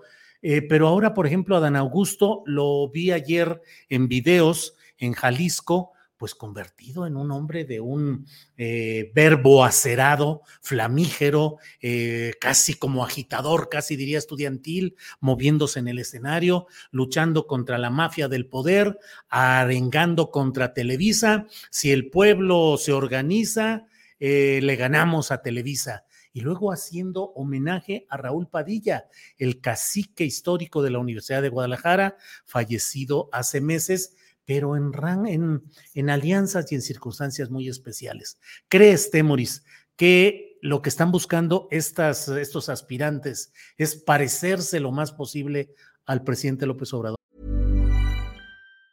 Burrow is a furniture company known for timeless design and thoughtful construction and free shipping, and that extends to their outdoor collection. Their outdoor furniture is built to withstand the elements, featuring rust-proof stainless steel hardware, weather-ready teak, and quick-dry foam cushions. For Memorial Day, get 15% off your Burrow purchase at burrow.com slash ACAST and up to 25% off outdoor. That's up to 25% off outdoor furniture at burrow.com slash ACAST. Everyone knows therapy is great for solving problems, but getting therapy has its own problems too, like finding the right therapist, fitting into their schedule, and of course, the cost. Well, BetterHelp can solve those problems. It's totally online and built around your schedule. It's surprisingly affordable too. Connect with a credentialed therapist by phone, video, or online chat, all from the comfort of your home. Visit betterhelp.com to learn more and save 10% on your first month. That's BetterHelp H E L P. Tu micrófono. Perdón, es que, se- es que pasó el chico del agua. Oh, oh. Sí. De ratito pasa el de el de colchones viejos que vendan. Sí. Sí, sí. Este, bueno, yo, yo veo a, a, a Dan Augusto más creación directa de Andrés Manuel que, que a Claudia. O sea, an- a Dan Augusto le debe todo a su relación con, con, con- con el presidente y su carrera política y el que de pronto ahora aparezca como aspirante presidencial, pues es una, una, decisión tomada por, por Andrés Manuel. Si no, Adán Augusto se hubiera quedado como un gobernador cuasi desconocido en Tabasco. O sea, cuando, cuando él fue nombrado eh, secretario de, de gobernación por, por Andrés Manuel, todos los analistas políticos tuvieron que, que meterse a Google a, averiguar quién era Adán Augusto. O sea, es una creación del, del presidente, con una relación de muchísimos años, de muchas décadas, con una cercanía que, que, bueno, pues ha seguido. Es un nombre del presidente. Eh, hay- eso me, de- me, de- me deja la duda de si Adán Augusto, si hubiera se- seguido una carrera por sí solo inde- independiente, pues hubiera lo- logrado llegar hasta donde está. Eh, este, Claudia She- Sheinbaum, pues tiene una solidez académica que, que, que, bueno, que, que deja pequeñísima a, a la de cualquiera de, de sus contendientes, tiene un prestigio. Y también tiene eh, ante- ante- ante- antecedentes an- previos a los de Andrés Manuel. O sea, ella eh, todavía, por ejemplo, eh, justo estaba revisando las tesis de, todos los precandidatos y estaba viendo que la tesis doctoral de, la portada de la tesis doctoral de Claudia Sheinbaum de 1994 ponía, eh, no, no, perdón, no, perdón, la de la, de, la licenciatura de, de del 88 ponía Cárdenas ganó. O sea, ella tiene, viene desde la lucha del CEU, estuvo en el cardenismo y después se incorporó al gobierno con Andrés Manuel y se, y, se hizo pues muy a la figura de, Andrés Manuel. Pero también quisiera decir que durante la pandemia, antes de la corchola- corcholatización de Claudia, o sea, antes de que entrara en esta dinámica de que todos tratan de parecerse al presidente, antes de, eso, durante la pandemia, dio eh, un gran ejemplo de una autonomía dentro del marco establecido por el presidente. O sea, el, el- el- manejo de la crisis en la Ciudad de México tuvo peculiaridades que, eh, que, que no es que chocaran, pero, pero había eh, una autonomía y una diferenciación sobre la estrategia de afinidad a nivel federal. Entonces, a mí me parece que eso re- re- refleja un, un pen- pensamiento propio que se ha, quedado, pues, como, como que lo echó por, eh, hacia abajo de la mesa mientras, pues, está intentando ganar esta, esta contienda pareciéndose al presidente. Su tema de, de cambio con continuidad o continuidad con cambio, que es básicamente lo mismo que quiso decir Marcelo al, al- al- al hacer esta idea, eh, o esta ocurrencia. Eh, pues me, ha- me hace pensar en la, la canción de Ciro Ro- Rodríguez, ¿no? Este, que no es lo mismo, pero es igual. Pero, pero, pero de todos modos, eh, yo, yo creo que sí habrá una, o sea, que tanto Marcelo como, como Claudia, como incluso Monreal, sí podrían tener, bueno, eh, tonos particulares. Y, eso ya lo advirtió el presidente cuando, cuando ha hablado de que, de que ha- habrán otras condiciones, cuando hay un sucesor tendrá otras condiciones y posiblemente también otra visión dis- distinta. Andrés Manuel ha estudiado muy bien la historia de México y, sabe que no es posible garantizar que el sucesor siempre siga los pasos. Bueno, ningún presidente lo ha logrado garantizar que, que su sucesor siga eh, eh, sus pasos como él quería. Por lo mismo, él también ha tomado medidas y se quiere blindar con su plan C, que eh, se, se- se llevaría a cabo en, en septiembre de 2024, ¿no? El, el último mes que eh, yo creo que él está planeando, si, si consigue una mayoría calificada en las cámaras, pues está planeando una ola de cambios así tremenda. Pero, pero, pero bueno, por lo pronto yo sí veo que, que la corcholatización eh, ha afectado un poco la imagen de los candidatos, pero, eh, pero, pero en el fondo sí hay una construcción eh, autónoma, independiente de cada uno de ellos, con excepción del exsecretario de Gobernación. Bien, Temoris. Eh, Daniela, vamos a hacer un poquito de, de ficción o de vaticinios o de futurismo. ¿Cómo te imaginas los primeros meses del siguiente gobierno con cualquiera de los uh, aspirantes actuales que hubieran ganado, el que sea? No me refiero a eso, sino sin López Obrador. ¿Cómo será este México sin López Obrador en la declaración diaria, en la agenda política, en los tonos polémicos, en la caracterización ácida de algunos de sus adversarios? ¿Cómo sería ese México, Daniela? De una cosa estoy segura, la mañanera ya no va a durar tres horas. Eso sí, la mañanera va a continuar, pero ya no va a durar esas tres, tres horas y media que luego se avienta el presidente. Ya este, hemos escuchado a Dan, a Marcelo y a Claudia dando conferencias. Definitivamente no se extienden. Eso es el único de lo que estoy segura. De lo otro es que creo que, eh, pues sí, se van a quedar muchos huerfanitos porque justo hablando de la mañanera es un espacio que define muchísimas cosas, que define este casi el actuar diario, no solamente de nosotros como medios de comunicación en, en, gran medida, sino también de las oficinas de gobierno. Entonces, eh, pues se va a sentir definitivamente el vacío que deje un presidente que pues ahí sí como nunca habíamos tenido que hable diario.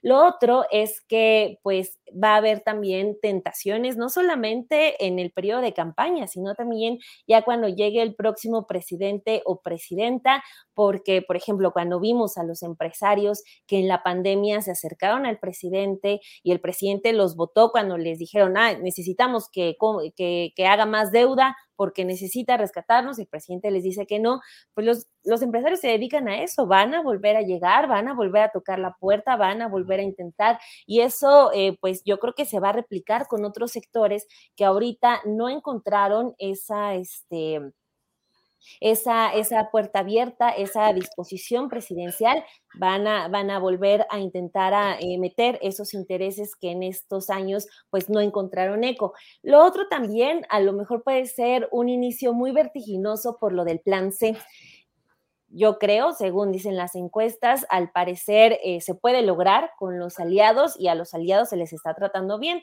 Pues no por nada está, eh, por ejemplo, Manuel Velasco, que en la contienda de candidatos está de háganme caso, aquí estoy yo también, y publicando cartas de que no, este, no se ataquen y convivamos en paz, Claudia, así como siendo, eh, según él, uno más que tiene la oportunidad de ser presidente de México. Entonces, eh, pues va a ser muy vertiginoso porque pues van a, va a venir todo ese paquete de reformas que durante esta administración pues se detuvieron. Entonces, ese, esa parte del Congreso va a estar interesante, pero también eh, pues hay una parte de las negociaciones que a mí sí me tienen un tanto inquieta, mencionando este tema de Manuel Velasco, porque en esa cena que tuvieron ese lunes por la noche después de la elección de del Estado de México y Coahuila, se habló de que el presidente les dijo que quien no salga ganador en la encuesta tiene que tener garantizado un puesto, ¿no? Entonces, eh, pues sí me quiero imaginar, por ejemplo, ver qué va a pasar con Manuel Velasco y sobre todo con Ricardo Monreal, a quien cada vez ya son más espacios en donde resuena que eh, pues podría estar eh, compitiendo abiertamente para ser jefe de gobierno de la Ciudad de México.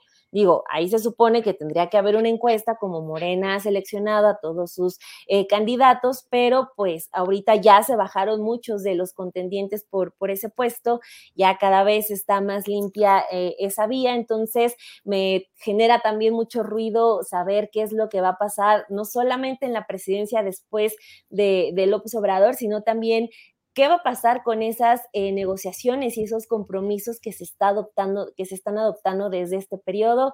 Ojalá algunos no se concreten, ojalá se respete desde Morena que no va a haber imposición de candidatos, porque pues puede funcionar muy bien que llegue quien buscaban que llegara a la presidencia de la República, pero ¿qué pasa si nos quedamos, por ejemplo, con un Monreal en la Ciudad de México que definitivamente tendría a una Sandra Cuevas de secretaria de Seguridad, como ella se promueve día a día en sus redes sociales. Entonces, pues bueno, toco madera. Híjole, Daniela, pues sí. Eh, Temoris Greco, ¿qué opinas de esa posibilidad de Ricardo Monreal para candidato de Morena o de la 4T eh, para jefe de gobierno de la Ciudad de México? ¿Vale el pragmatismo para recuperar electoralmente la Ciudad de México? ¿Ganando se perdería? ¿Monreal es la persona adecuada para buscar la restauración del espíritu democrático y crítico de la Ciudad de México desde la izquierda, Temoris? Pues bueno, o sea, perdón, es que estoy todavía en shock con eso que dijo Daniela que se pasa. O sea, ¿cómo? ¿Por qué? ¿Por qué Sandra pues, imagínense, imagínense. Bueno, pero es que, es que sí está avanzando mucho esa idea de que Monreal puede ser el candidato a la, a la jefatura de gobierno y bueno, pues se supone que el cálculo es que él se encargue de recuperar los espacios de los que lo acusan de haber ayudado a perder a Morena antes, entre ellos la propia delegación Cuauhtémoc.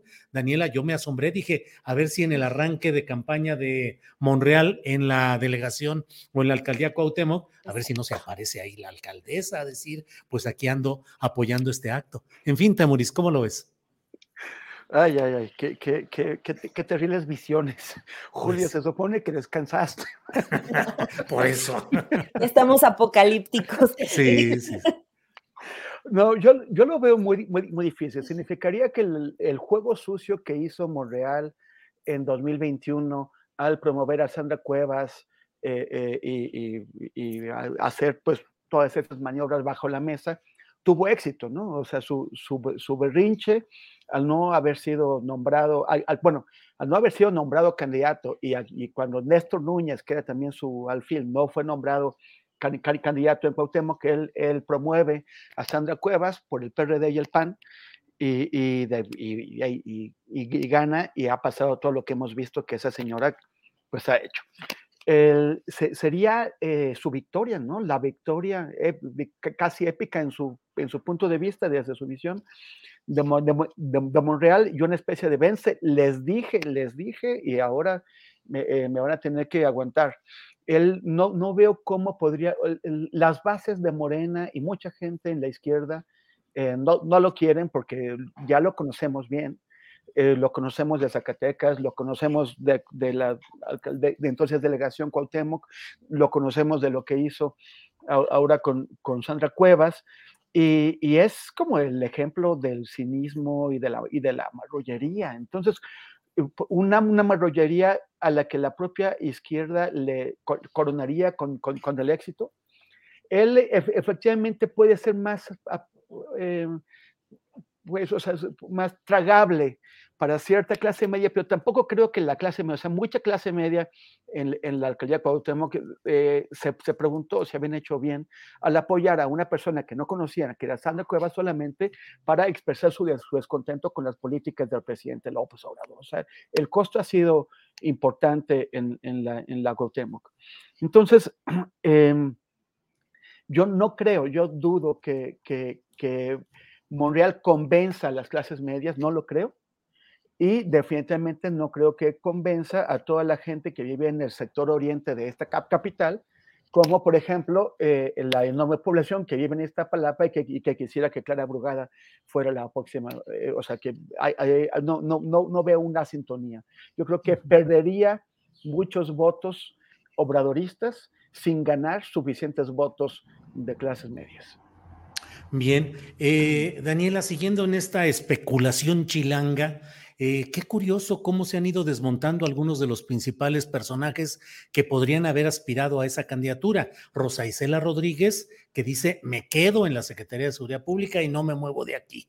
Martí Batres, que termina siendo el interino eh, con un nombramiento muy peculiar de dos uh, escoltas o dos alfiles a un lado que le pusieron ahí al propio García Far, Harfuch y a la secretaria de Finanzas Luz María González, creo que es el nombre. Eh, pero ellos eh, desmontándose, digamos, haciéndose a un lado, tanto Martí como la propia Rosa Isela, García Harfus diciendo desde antes que él no tiene esa intención, y todo parecería irse centrando en, un, en algunos arreglos finales, dependiendo de cómo se dé el resultado, el desenlace de lo presidencial. Pero ¿cómo ves el espíritu de la gente en la Ciudad de México? ¿Soportaría un pragmatismo como el de Monreal? Dice Temoris, el triunfo de la marrullería.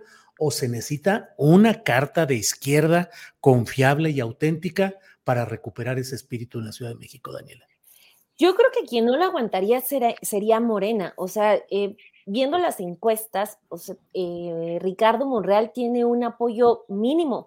Si nos asomamos aquí al chat, eh, creo que no hay ni una sola persona que diga, ah, Monreal podría ser buen candidato para gobernar la Ciudad de México. Entonces, digo que no eh, lo, aguantaría Morena, porque entonces, ¿cómo justificas una encuesta en la que gane alguien que no tiene un apoyo tan abierto de alguien? O sea, lo de ayer que ocurre también no es casual que, Ricardo Monreal eh, tenga su primer evento de campaña en la Cuauhtémoc con gremios de taxistas y de vendedores ambulantes, que pues sabemos cómo es que operan, eh, no solamente aquí en la Ciudad de México, sino en muchísimas partes estos gremios, ¿no? Entonces, eh, a mí me preocuparía que en algún momento con la encuesta para definir al candidato de Morena en la jefatura de gobierno, pues de repente salga un Ricardo Monreal, sería eh, pues todavía más garrafal que lo que ocurrió en Coahuila con, con Guadiana, este, porque ahí todavía lo, alcanzaron a sostener un poco, diciendo mucha gente defendiendo la encuesta, aunque no estuviera de acuerdo con el candidato, pero defendiendo el proceso. Yo creo que Morena, si sale con algo así, eh, sería el partido el que tendría eh, la mayor, el, el, mayor fallo, el mayor daño, porque no hay manera, o sea, y menos hay manera cuando tienes a esta señora, eh, ya hablábamos de las ocurrencias de Ebrard, que ahorita quedaron solamente eh, como dejándole, eh, dejándole en ridículo, pero las ocurrencias de, de Sandra Cuevas tienen un costo muy grande, o sea, eso ya está en otra dimensión, pero pues ella está diario realmente diario diciendo que quiere ser secretaria de seguridad de la Ciudad de México y tiene a los policías montando shows a diario para que ella que pueda lucirse como policía también y como aspirante a, encabezar una secretaría. Entonces, ahí Morena, o sea, creo que la libró en Coahuila, eh, le, se la dejó al PRI que mantuviera 100 años, pero no se puede dar esos lujos en la Ciudad de México. O sea, lo que pasó en 2021 les dolió a todos. La Ciudad de México lo está padeciendo, entonces que salga con, con una, con una noticia de que una especie de Monreal gana eh, la jefatura de gobierno, pues ya queden por perdida la Ciudad de México, ya no les interesa entonces la Ciudad de México. Eh, ya ni pensemos en la gente porque pues yo, yo como eh, alguien que vive aquí en la ciudad, yo no, y alguien y que me considero progresista, yo no le daría mi voto a una persona como Ricardo Monreal. Entonces, ya, va ya no es responsabilidad de la gente, sería responsabilidad de quienes nos representan el estar jugando a que tienen un selección y que a la mera hora sea un proceso de, que, de premios de consolación. Eso sería lo realmente lamentable y estaríamos viendo que Morena rápidamente se estaría dinamitando a sí mismo porque también lo que comentábamos hace rato de ya en el escenario de cuando esté eh, López Obrador, pues bueno, el único que ha sido como capaz de meter en cintura a Monreal y eso ya en los recientes meses porque todo el fin de año pasado tuvimos a Monreal eh, amenazando al presidente con que se iba, con que no hacía lo que pedía, etcétera si se han como adecuado un poco es por lo que menciona el presidente, pero sin el presidente ahí metiéndolos este, en control, sin el presidente incluso hasta dando la cara por ellos, pues también veo un caos eh, súper fuerte. Entonces, más bien ante eh, estos escenarios, que ojalá solamente se queden como hipotéticos, más bien más que de la responsabilidad de la gente, las responsabilidades de Morena y que tengan mucho cuidado con hacer algo así aquí en la Ciudad de México. político en estos días alienta la especulación, el enigma. Pareciera que estamos en presencia de obras de suspenso político. Y la más reciente es, ¿por qué nombraron a la secretaria del Trabajo, a la señora o señorita em, eh, perdón por usar esos términos impropios de señora, señorita. Perdón, es parte, es, eh, sí, es parte de mi, de mi ancianidad eh, intelectual de herencias. es decir, ¿qué sucede? ¿Por qué llegó al cargo de la Secretaría del Trabajo ahora a la Secretaría de Gobernación? Luisa María Alcalde Luján. ¿Qué explicación, qué sentido crees que tenga, Temoris? Pues yo creo que ha sido bastante eficaz, ¿no? Hay un, yo, yo no, no estoy seguro, escuché, pero no, no puedo asegurarlo, que eh, el cargo le fue ofrecido a, a, Alejandro Encinas y él, y él pidió quedarse en, en, la subsecretaría de Derechos Humanos para cumplir compromisos muy importantes que él tiene. O sea, y por la... otro lado, hay quienes dicen que en realidad hubo un veto de los propios militares que no querían que él, Alejandro Encinas, llegara al máximo cargo en gobernación, luego de los agravios que dicen los militares que ha cometido Encinas, sobre todo en las órdenes de aprehensión que luego echaron para abajo, pero bueno, hay toda esa historia, Temuris, sí. Pero el caso es que Luisa María Alcalde pues ha sido bastante eficaz y calladita. O sea, es una, es, es una, una, secretaria que no ha estado dando muchas conferencias de prensa, que no entra en polémicas, que no se ha peleado con la gente. Bueno, solamente fue atacada por San Juana Martínez de, de Notimex, por eso ella fue eh, eh, uno de los, de los vicios de San Juana Martínez, atacar a mujeres.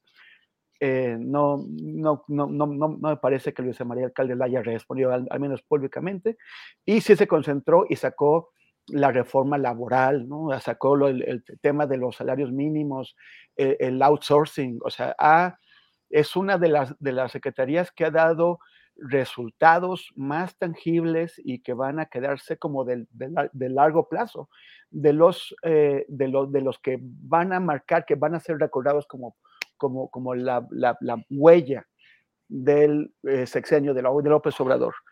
Eh, yo, hubiera querido que se, yo, yo, hubiera querido que se quedara ahí para, para, para, para culminar el, el, de buen desempeño, el excelente desempeño que ha tenido la Secretaría del, del Trabajo. Pero yo creo que Andrés Manuel debe haber pensado que se puede confiar en ella para llevar a cabo las tareas de la, de la Secretaría de, de Gobernación, pues en un periodo eh, extremadamente complicado como esto de la asociación, el periodo ele el, el electoral. Entonces, supongo que será eh, eh, más discreta que, que, lo que fue eh, Adán Augusto y que no será florero como fue doña, doña Olga, sino que efectivamente tendrá un desempeño eficaz y discreto. eso, ese es lo que yo imagino y, que, que por, por, qué el presidente ha confiado en ella. Bien, Temuris. Eh, Daniela, ¿qué interpretación le das a ese nombramiento eh, en la Secretaría de Gobernación? Eh, ¿Será la nueva secretaria alcalde Luján, pues un artículo decorativo político como muchos decimos que lo fue la entonces secretaria Olga Sánchez Cordero, o tendrá ese acceso de pues operativo muy directo y de gran confianza que tuvo el presidente López Obrador con Adán Augusto, que operaba bajo la confianza de los interlocutores políticos de que lo que él decía tenía el respaldo y el conocimiento del presidente de la República, lo cual no sucedía con su antecesora, eh, con uh, Olga Sánchez Cordero. ¿Qué opinas? ¿Cuál será el papel y por qué? ¿Cuál sería? Hay quienes dicen que es una forma de apoyar a la propia Claudia Sheinbaum, dado que alcalde Luján, pues es parte de la corriente que apoya a Claudia. ¿Qué opinas, Daniela? Bueno, pues sí desató como mucha, mucha polémica esto. Eh, sí, sin duda es un tema de confianza. También creo que el presidente sabe que puede tener total injerencia en los asuntos de la Secretaría de Gobernación. Yo ayer escuchaba, por ejemplo, en el programa de los periodistas que mencionaban que, este, pues, Luisa María Alcalde, por ejemplo, ni siquiera fue del PRD, o sea, ya siempre ha sido 100% de Morena, entonces, eh, y también sin dejar eh, de lado, pues, de quién es hija, es una de las mujeres muy, muy cercanas al presidente López Obrador, la señora eh, Berta Luján.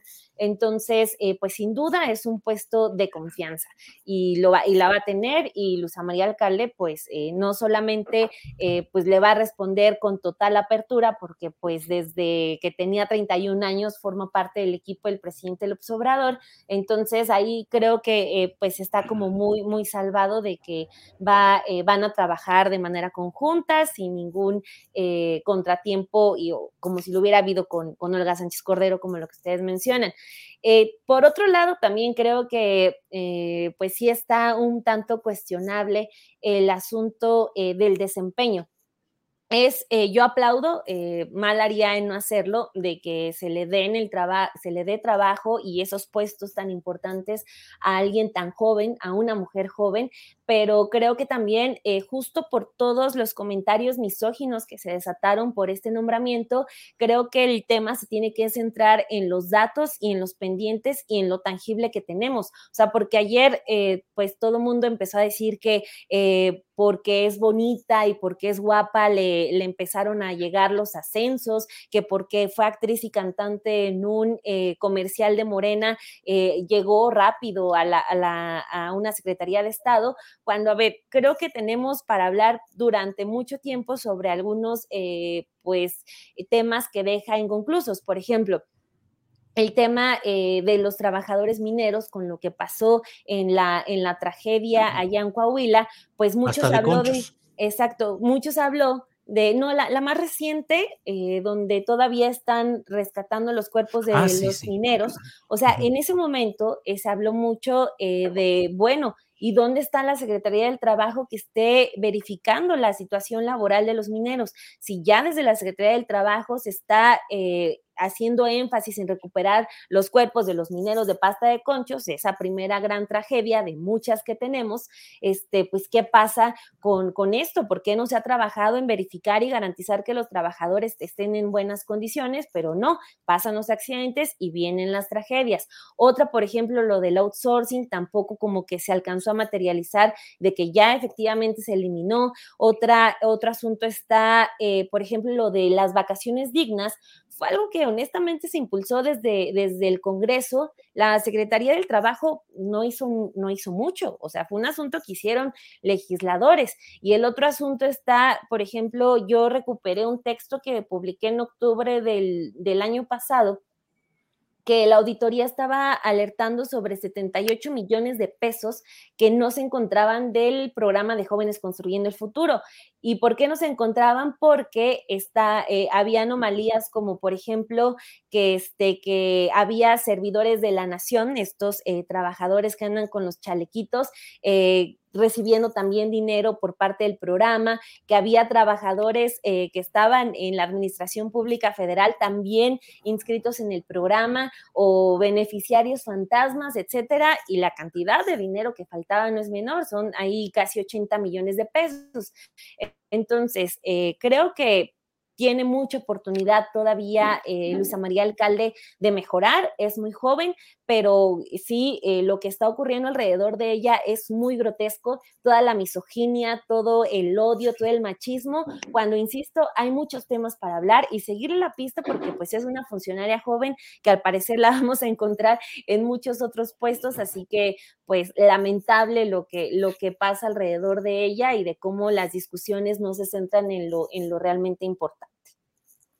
Bien, Daniela. Eh, Temoris, ya nos diste un adelanto de cómo pueden darse las cosas entre los partidos opositores para el mecanismo para postular sus candidaturas. Ya lo iremos viendo. Pero a estas alturas, hoy el presidente de la República en la conferencia mañanera de prensa dijo que la estructura del PAN está volcándose para tratar de que la carta triunfadora sea Santiago Krill.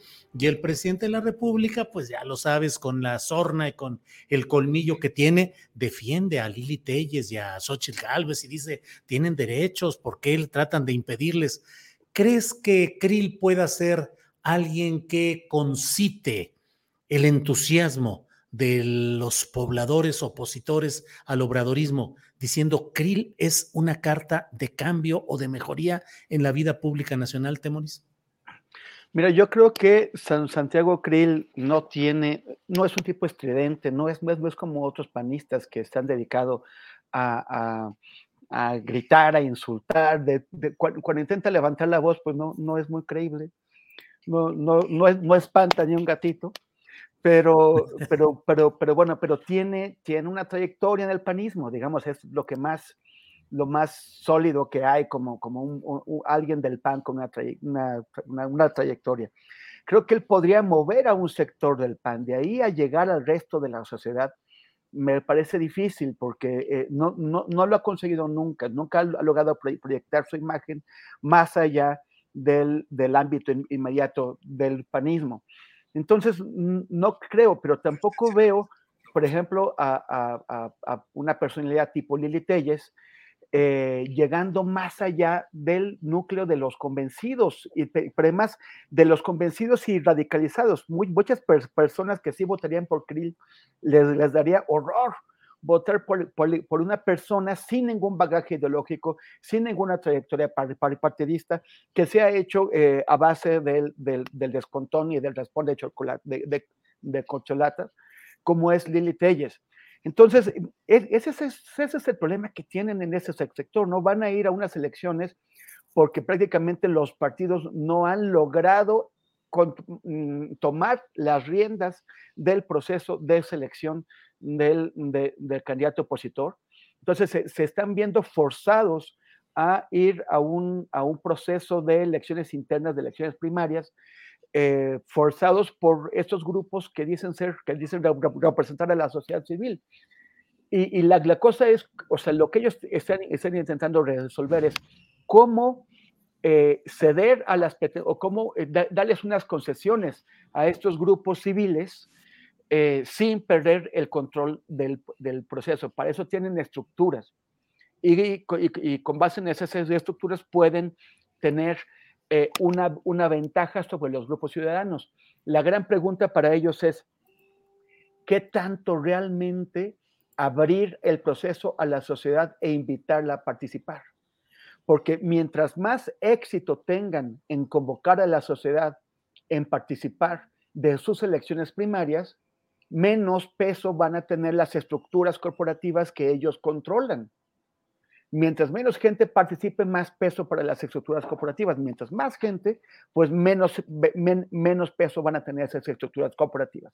Entonces, pero si no convocan realmente a la sociedad, pues entonces mucho menos gente va a votar por ellos en las elecciones, eh, en, las, en, las, ya en serio, en las, en, las, en las federales. Entonces tienen un grave dilema aquí. O convocan a la sociedad y, y, dejan en la, en la, sociedad la, decisión o no la convocan y ya se designan a que les vaya re mal en el 24. Bien, Tebonis. Eh, Daniela, pues estamos hablando de Krill, de Lili Telles, de Xochitl Galvez, más los que se acumulen, pero ¿cómo ves a esta oposición? Yo a veces pienso que están rezagados en el calendario político y que eso va a impactar más allá de lo que ya habíamos hablado en abundancia en otras ocasiones. Eh, creo que en términos estrictos de procesamiento político van rezagados, retrasados en esta etapa. ¿Qué opinas, Daniela? Pues sí, por eso se andan sacando eh, de la manga los procesos eh, para elegir porque, o sea, eso también es muy interesante, ya que sí están eh, en aprietos porque están también ya muy metidos en el método que, que tiene Morena. O sea, ya cuando todos somos testigos de cómo eh, pues se tiene que, todos los que quieran una candidatura tienen que empezar a gastar la suela del zapato, a moverse de aquí a allá, a empezar a ver qué, qué van a ofrecer pues ahora ellos ya difícilmente pueden salir con que este es el elegido, ¿no? Eh, del dedazo, o sea, ya también incluso eh, de, la oposición, la gente que los apoya ya no van a, ya no van a tolerar, supongo yo, un, un asunto como el que teníamos antes de cómo se elegían los candidatos. Entonces, eh, pues ahorita van, están diciendo que van a tener foros, que esto y que aquello, pero hoy la encuesta de reforma trae un dato muy interesante porque señala que eh, pues la gente que quiere votar por, por el PAN está insatisfecha porque el PAN va con el PRI. O sea, casi el 50% dice que el, eh, el PRI le da eh, pues muy mala imagen al PAN. Entonces, pues ahora ya por los compromisos que se hicieron, sobre todo Marco Cortés, que resultó ser el más priista de, todos los priistas, porque es el que los ha mantenido este, prácticamente vivos al partido de Alejandro Moreno, pues va a tener que jugar con, con esa estructura que también va a querer de los compromisos que se adquieren, pues también va, a haber priistas que le van a reclamar al PAN que los tenga en un muy buen puesto dependiendo de lo que puedan ganar. Entonces, eh, pues ahorita ya lo que estamos viendo es que, pues sí, con mucha apertura, sí, miren, Lili Telles se pelea y les grita a todos, sí, miren, Xochitl va a, Palacio y hace un escándalo, pero bueno, este, muy bien por su participación, se queda Santiago Krill. Van a tener también que este, abrir proceso y también, si no logran justificar bien a bien al candidato que, seleccionen, en caso de que también la mayoría quiera, quiera a Lili Telles con su, lo que ella llama derecha moderna, pues también van a estar eh, metidos en un problema, pero pues, eh, pues ya eh, obedeciendo a la naturaleza panista y a todo lo que han trabajado e incluso denunciado por el propio expresidente Felipe Calderón, pues todo obedece a que quieren impulsar a, este, a Santiago Krill en la presidencial y a Tabuada en la Ciudad de México y no a Xochitl, aunque ya todo mundo también la quiere. Entonces, pues ni modo, ya están súper metidos en un proceso de selección abierto y pues van a estar jugando a los foros que quieren escuchar ahí a la sociedad civil, que la sociedad civil son estas 30 eh, organizaciones que, creó Claudia X González, que las tienen que sumar a sus, a sus propuestas. Entonces, pues vamos a ver con qué se definen a final de cuentas, pero pues sí, toda la estructura parece que, que quiere a Santiago Krill, pero ya veremos qué es lo que les dice esta sociedad civil, que es en realidad Claudia X González, el señor que toma las decisiones. Así es, Daniela. Son las 2 de la tarde con 52 minutos. Para quienes preguntan, en esta ocasión no pudo andar, no pudo estar con nosotros Arnoldo Cuellar porque anda en las Europas viendo premios periodísticos. Ya casi ni nos habla el tal Arnoldo Cuellar de que tantos premios que, que recibe y toda la cosa. Y por otra parte, Arturo Rodríguez tampoco pudo estar con nosotros. Y bueno, aprovechamos para echarnos esta sabrosa plática a tres voces que ha sido muy intensa y muy agradable. Temoris Greco, como siempre, postrecito algún tema, algún asunto, invitación, reflexión, em, algo para superar el momento en el que en, la, en el país entero estamos como, tam, como, como tamal en, uh, en, en, esas botes en los cuales los, los tienen ahí. ¿Cómo va, cómo ves todo? Nada, nada, estaba pensando, imagínate que nos metan en la cueva de Sandra, ¿no? O sea, así sería. Sí, si te quedaste clavado con eso, ¿verdad? Vas a tener pesadillas al rato. Oye, Dani, y, esa sociedad civil, Claudiza sería más bien la claudiedad civil, ¿no? la claudiedad, algo así. No, de hecho también lo que mencionaba Carolina de esta X de Xochitl para promoverla, también la, la X de X González, ¿no? está, Pero yo, yo creo, o sea, Tabuada, eh, no, o sea, yo, a mí me parece que, que Xochitl tiene más reconocimiento que, que Santiago Tabuada y no tiene el escándalo atrás. O sea, Tabuada trae eh, eh, eh, un, un, problema que a cualquier momento le va a estallar y que puede llevarlo a la cárcel antes de que sea la elección. Me parecería muy arriesgado por parte del PAN aferrarse a postularlo a él y me, y me, parece que me preocuparía una candidatura de, de Xochitl Galvez porque creo que ella tiene más con qué ganar una ciudad como esta que está en disputa o sea, no, no, no, no es ya eh, eh, el lugar seguro para la izquierda que fue durante dos décadas.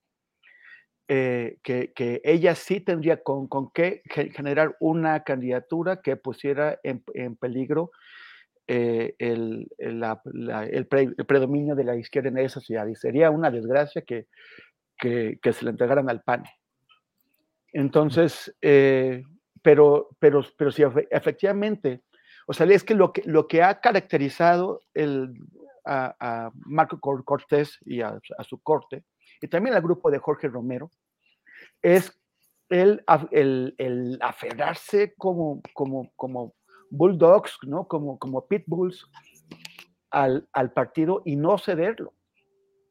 Y, y, en, esos aferres es, sí me los imagino, eh, em, empleando todas sus estructuras para garantizar a Krill y a Tabuada, y a Tabuada con los riesgos. O sea, Cris no va a ir muy lejos y, y Tabuada tiene ese problema del reconocimiento, del desprestigio de su camarilla política, que es la de Jorge Romero, y de, y de la posibilidad de que él mismo eh, sea eh, im- im- im- imputado legal, legalmente por todos los escándalos de inmobiliarios que, que ha hecho su grupo.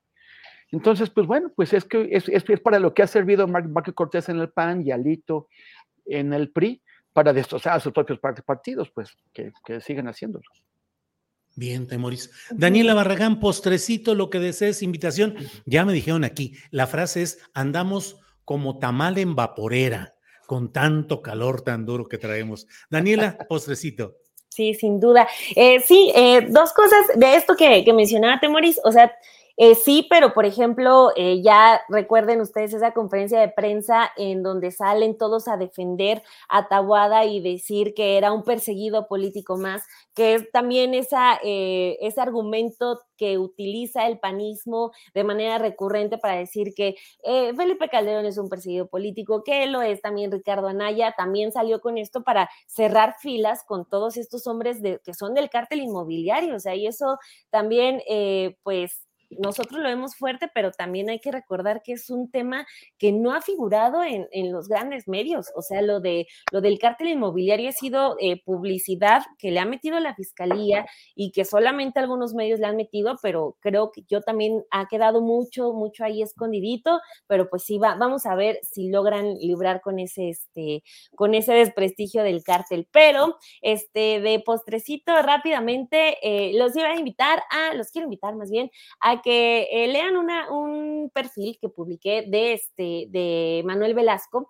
Eh, pues estoy haciendo otra vez estos perfiles de los aspirantes, así como hice cuando estaban los candidatos a, a Coahuila y al Estado de México. Y pues bueno, nos metimos a la, a la larga y muy lúcida carrera de Manuel Velasco. Como senador, pues en resumen es un faltista y como gobernador del estado que arrastra la pobreza histórica de la más fuerte en México, pues aumentó la pobreza en su sexenio, así que pues los invito a que lean eh, los, ese reportaje que tiene datos y la siguiente semana ya publicamos el de Adán Augusto López que dice que es un empresario.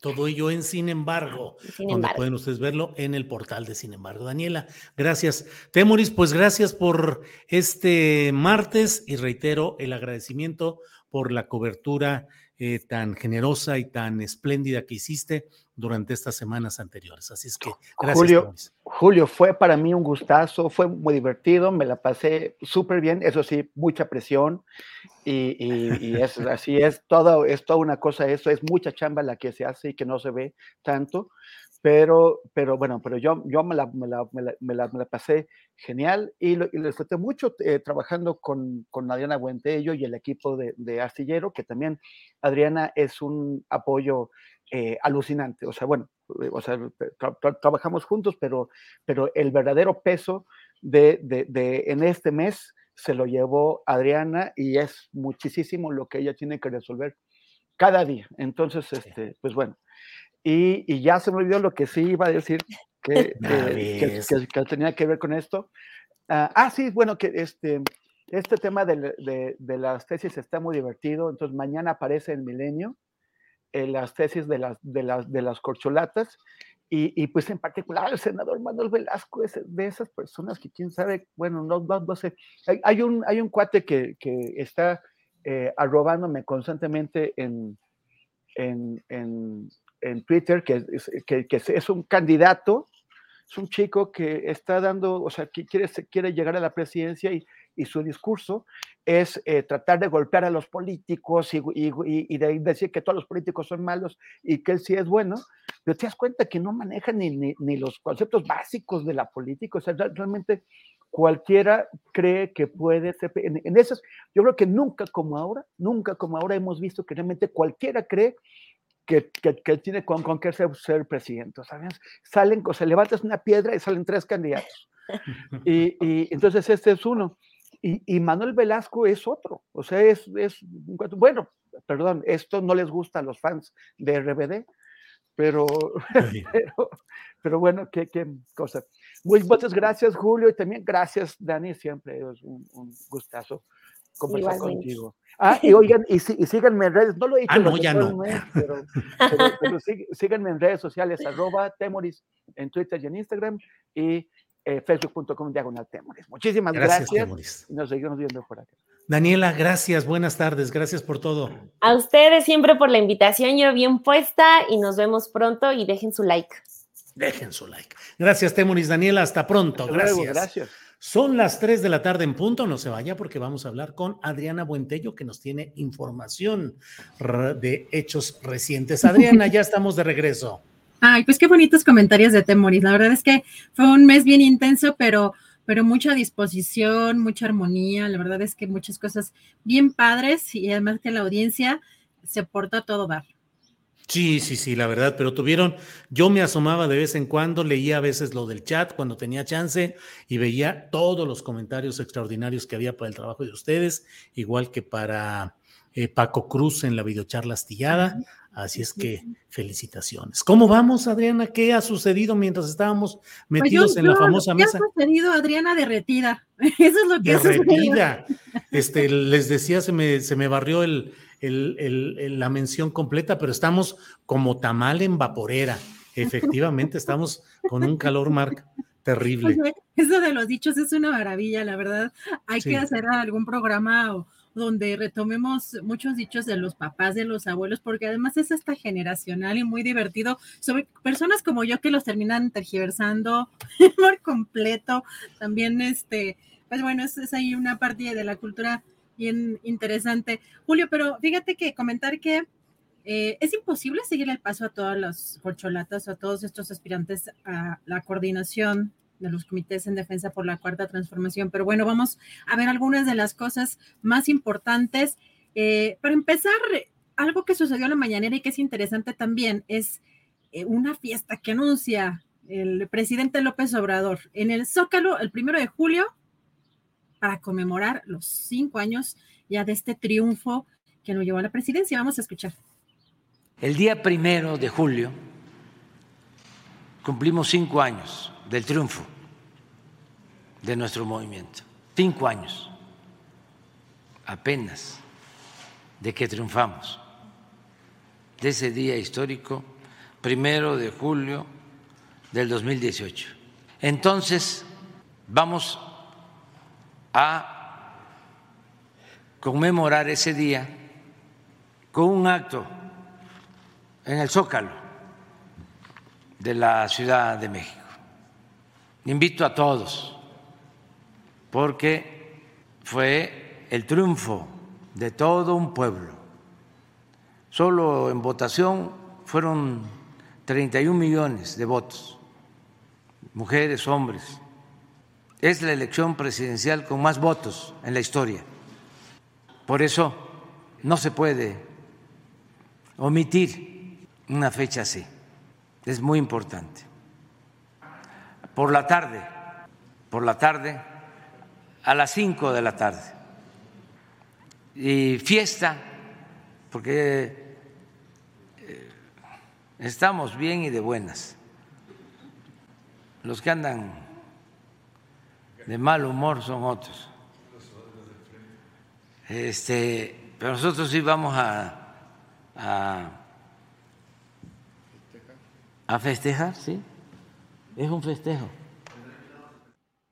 Pues fiesta para Pues- el, dos sábados, ¿no? Más o menos. Sí, sí, sí, bueno, y pues va a ser una concentración importante y la verdad es que ha sido impresionante todo lo que se ha vivido a un ritmo vertiginoso en estos eh, casi cinco años del triunfo electoral de aquel, de aquel momento en el cual eh, eh, Andrés Manuel López Obrador tuvo la votación más alta en los registros de la vida política registrada confiablemente en nuestro país. Así es que pues va a ser una gran movilización seguramente, Adrián. Seguramente además es muy importante para la gente, o sea, aquí ya lo estamos viendo también que ya quieren ir, que quieren festejar, pero también esto está en el marco de esta sucesión presidencial, así que por supuesto que también forma parte de todo este eh, movimiento político, ¿no? Eh, de estos recorridos que están haciendo estos aspirantes a coordinar los comités en defensa de la cuarta transformación, así que es como una especie también de aplanadora, Julio. Sí, sí, sí, sí, sí, sí, sí. Es una aplanadora la que estamos viendo. Realmente hay un enorme peso político y ya hay una clase política morenista. Veamos cómo con frecuencia aparecen los desplegados en los que firman los gobernadores de la 4T como una clase política ya activa y veremos cuánto dura este proceso. Recordemos que el predominio de los grupos uh, surgidos de la Revolución Mexicana y que tuvieron tres denominaciones, la más, la última y todavía vigente, la del PRI, pues duró un chorro de décadas y luego hubo la alternancia con el PAN que no aguantó mucho tiempo, pero ahora pues todo hace suponer que tendremos morenismo cuando menos el siguiente sexenio. Iremos viendo cómo se consolida todo ese poder político. Y quizá en este tropezón que tuvo ayer Marcelo Ebrard, pues eh, hoy puede ser que eh, quiera recuperarse, quizá un poco, lo vimos hoy en uno de estos eventos, en el encuentro por la transformación en Ecatepec de Morelos, en el Estado de México, con uno de los hermanos del presidente Andrés Manuel López Obrador, que es Pío López Obrador. Aquí vemos dos fotografías de este evento el día de hoy. Y eh, pues también comentar que en, esto estamos viendo de estos comités, eh, bueno, de esta, buscar eh, o aspiran a coordinar estos comités en defensa por la cuarta transformación, el senador con licencia Ricardo Monreal, pues en este caso, con este Monreality que le llama, pues eh, utilizó, como podemos ver, a su, a su nieto Checho, así lo puso en sus redes sociales para narrar ese episodio, el episodio del día de hoy de pues, de su familia. Así que hasta la familia de los aspirantes está involucrada en este, en, este proceso. También vimos a Claudia Sheinbaum también muy activa en las redes sociales hoy en este segundo día en Hidalgo, en Pachuca. aquí menciona que habla de la importancia de hablar del AIFA, del Aeropuerto Internacional Felipe Ángeles, para eh, detonar un corredor industrial en beneficio de la región centro del país y aquí ya menciona específicamente la 4T, es desarrollo con bienestar. Eh, es creo que difícil, va a ser muy difícil, Julio, que eh, pues de diferenciar los, los proyectos que tengan como aspirantes a la candidatura presidencial a eh, pues una cuestión mucho más genérica de la cuarta transformación, porque estamos viendo aquí que en estas implicaciones electorales o estos lineamientos que dio Mario Delgado, pues algunos ya se salieron, no nada más Marcelo Obrar, también algunos ya se salieron eh, quizá un poco de esa línea. Recordamos ayer, por ejemplo, el evento de Claudia Sheinbaum, donde ella ya también eh, menciona su posición, o sea, o la intención como mujer, ¿no? En, poner esa sobre la mesa, pues que ya está México preparado para que una mujer sea la presidenta y, de dejarle su sello propio, ¿no? Creo que ella estaba involucrando también o personalizando esa, esa aspiración y considerando también algunas de las eh, situaciones que han surgido en los últimos días respecto a las salidas y en el caso de Adán Augusto eh, López Hernández como secretario de Gobernación y eh, también pues que ocupó este eh, lugar la eh, que era secretaria, alcalde de, trabajo. Bueno, ahora quién se quedaría en esta secretaría.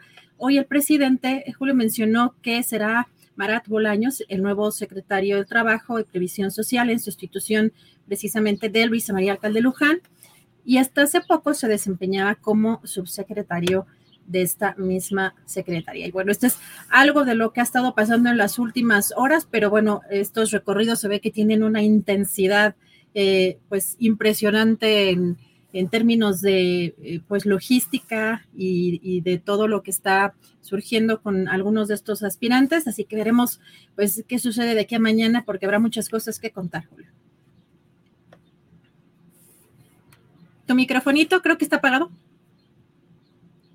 Ya sé, es que pasó el de los tamales. ¿no? Ah, no, pasó uno del gas con un ruidero ahí y por eso lo quité, pero ya está. Aquí estamos en la, en la, vida, en lo cotidiano. Eh, pero leía pues en el portal de Reforma una nota en la cual eh, reportan lo que dijo hoy Claudia Sheinbaum en uno de sus actos públicos de hoy, donde dice que ella nunca ha militado en otro partido distinto al de López Obrador y que siempre ha sido parte de la transformación de con dedicatoria para quién es Adriana? Pues Ebrard. pues Ebrard, Monreal no se diga, Monreal, bueno, Monreal pero Monreal, que te voy a decir una cosa, en algunas encuestas ya no aparece Monreal. Pues ¿eh? no, no, no, no, no, no. Entonces, la dedicatoria pues es como para el puntero, ¿no? De los punteros que sería pues Marcelo Ebrard, pero bueno, también eh, quien tiene una trayectoria, no, no por defender a nadie, pero en la política, pues más intensa, pues quizás Marcelo Ebrard, de, esta Claudia Sheinbaum, pues siendo científica, y estando también en otros ámbitos, quizá entró en otro tiempo a la política, pero bueno, aquí se van a dar con todo. Sí, ahora eh, esto podría alcanzar o afectar también a Dan Augusto, que tuvo una etapa priista, pero lo que dice Claudia es que no ha militado en otro partido distinto al de AMLO. Y en esencia, Andrés Manuel López Obrador militó en el PRI, en el PRD y en Morena, así es que quedaría salvado a Dan Augusto y en todo caso la referencia sería a Marcelo Ebrard, que él sí estuvo, fue candidato por el Partido Verde, estuvo también con Convergencia, fundó su propio partido, el Partido del Centro Democrático. Centro Democrático, exactamente. En fin, pues Adriana, las 3 de la tarde con 11 minutos y después eh, de esta intensa eh, jornada informativa y periodística llega el momento de deleitarnos con una sabrosa sopita friecita o una ensalada también fría, Adriana Buente. O una agüita de Jamaica, ¿no? Una agüita de horchata, sin azúcar, así bien fresquecita, sí, como no. sí, como no. Muy bien, Adriana. Pues bueno, nos vemos hoy a las nueve de la noche en una videocharla astillada y nos vemos mañana de nueva cuenta aquí de una a tres de la tarde en Astillero Informa. Gracias por hoy. Adriana, gracias, gracias a la tripulación Astillero. Gracias, Buen provecho. Hasta mañana.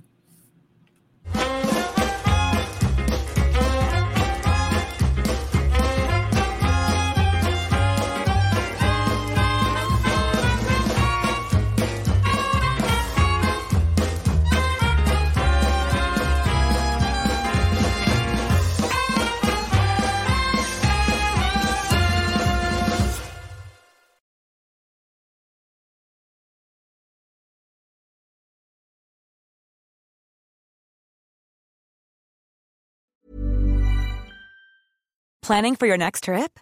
Elevate your travel style with Quince. Quince has all the jet setting essentials you'll want for your next getaway, like European linen, premium luggage options, buttery soft Italian leather bags, and so much more. And is all priced at 50 to 80% less than similar brands. Plus, Quince only works with factories that use safe and ethical manufacturing practices. Pack your bags with high-quality essentials you'll be wearing for vacations to come with Quince. Go to quince.com/pack for free shipping and 365-day returns. ¿No se merece tu familia lo mejor? Entonces, ¿por qué no los mejores huevos? Ahora, Egglands Best están disponibles en deliciosas opciones. Huevos clásicos, de gallina libre de jaula y orgánicos de Egglands, que ofrecen un sabor más delicioso y fresco de granja que le encantará a tu familia. En comparación con los huevos ordinarios, Egglands Best contiene la mejor nutrición como 6 veces más vitamina D, 10 veces más vitamina E y el doble de omega 3 y B12. Solo Egglands Best. Mejor sabor, mejor nutrición, huevos. Visita egglandsbest.com para más información. Para que te enteres del próximo noticiero, suscríbete y dale follow en Apple, Spotify, Amazon Music, Google o donde sea que escuches podcast. Te invitamos a visitar nuestra página julioastillero.com.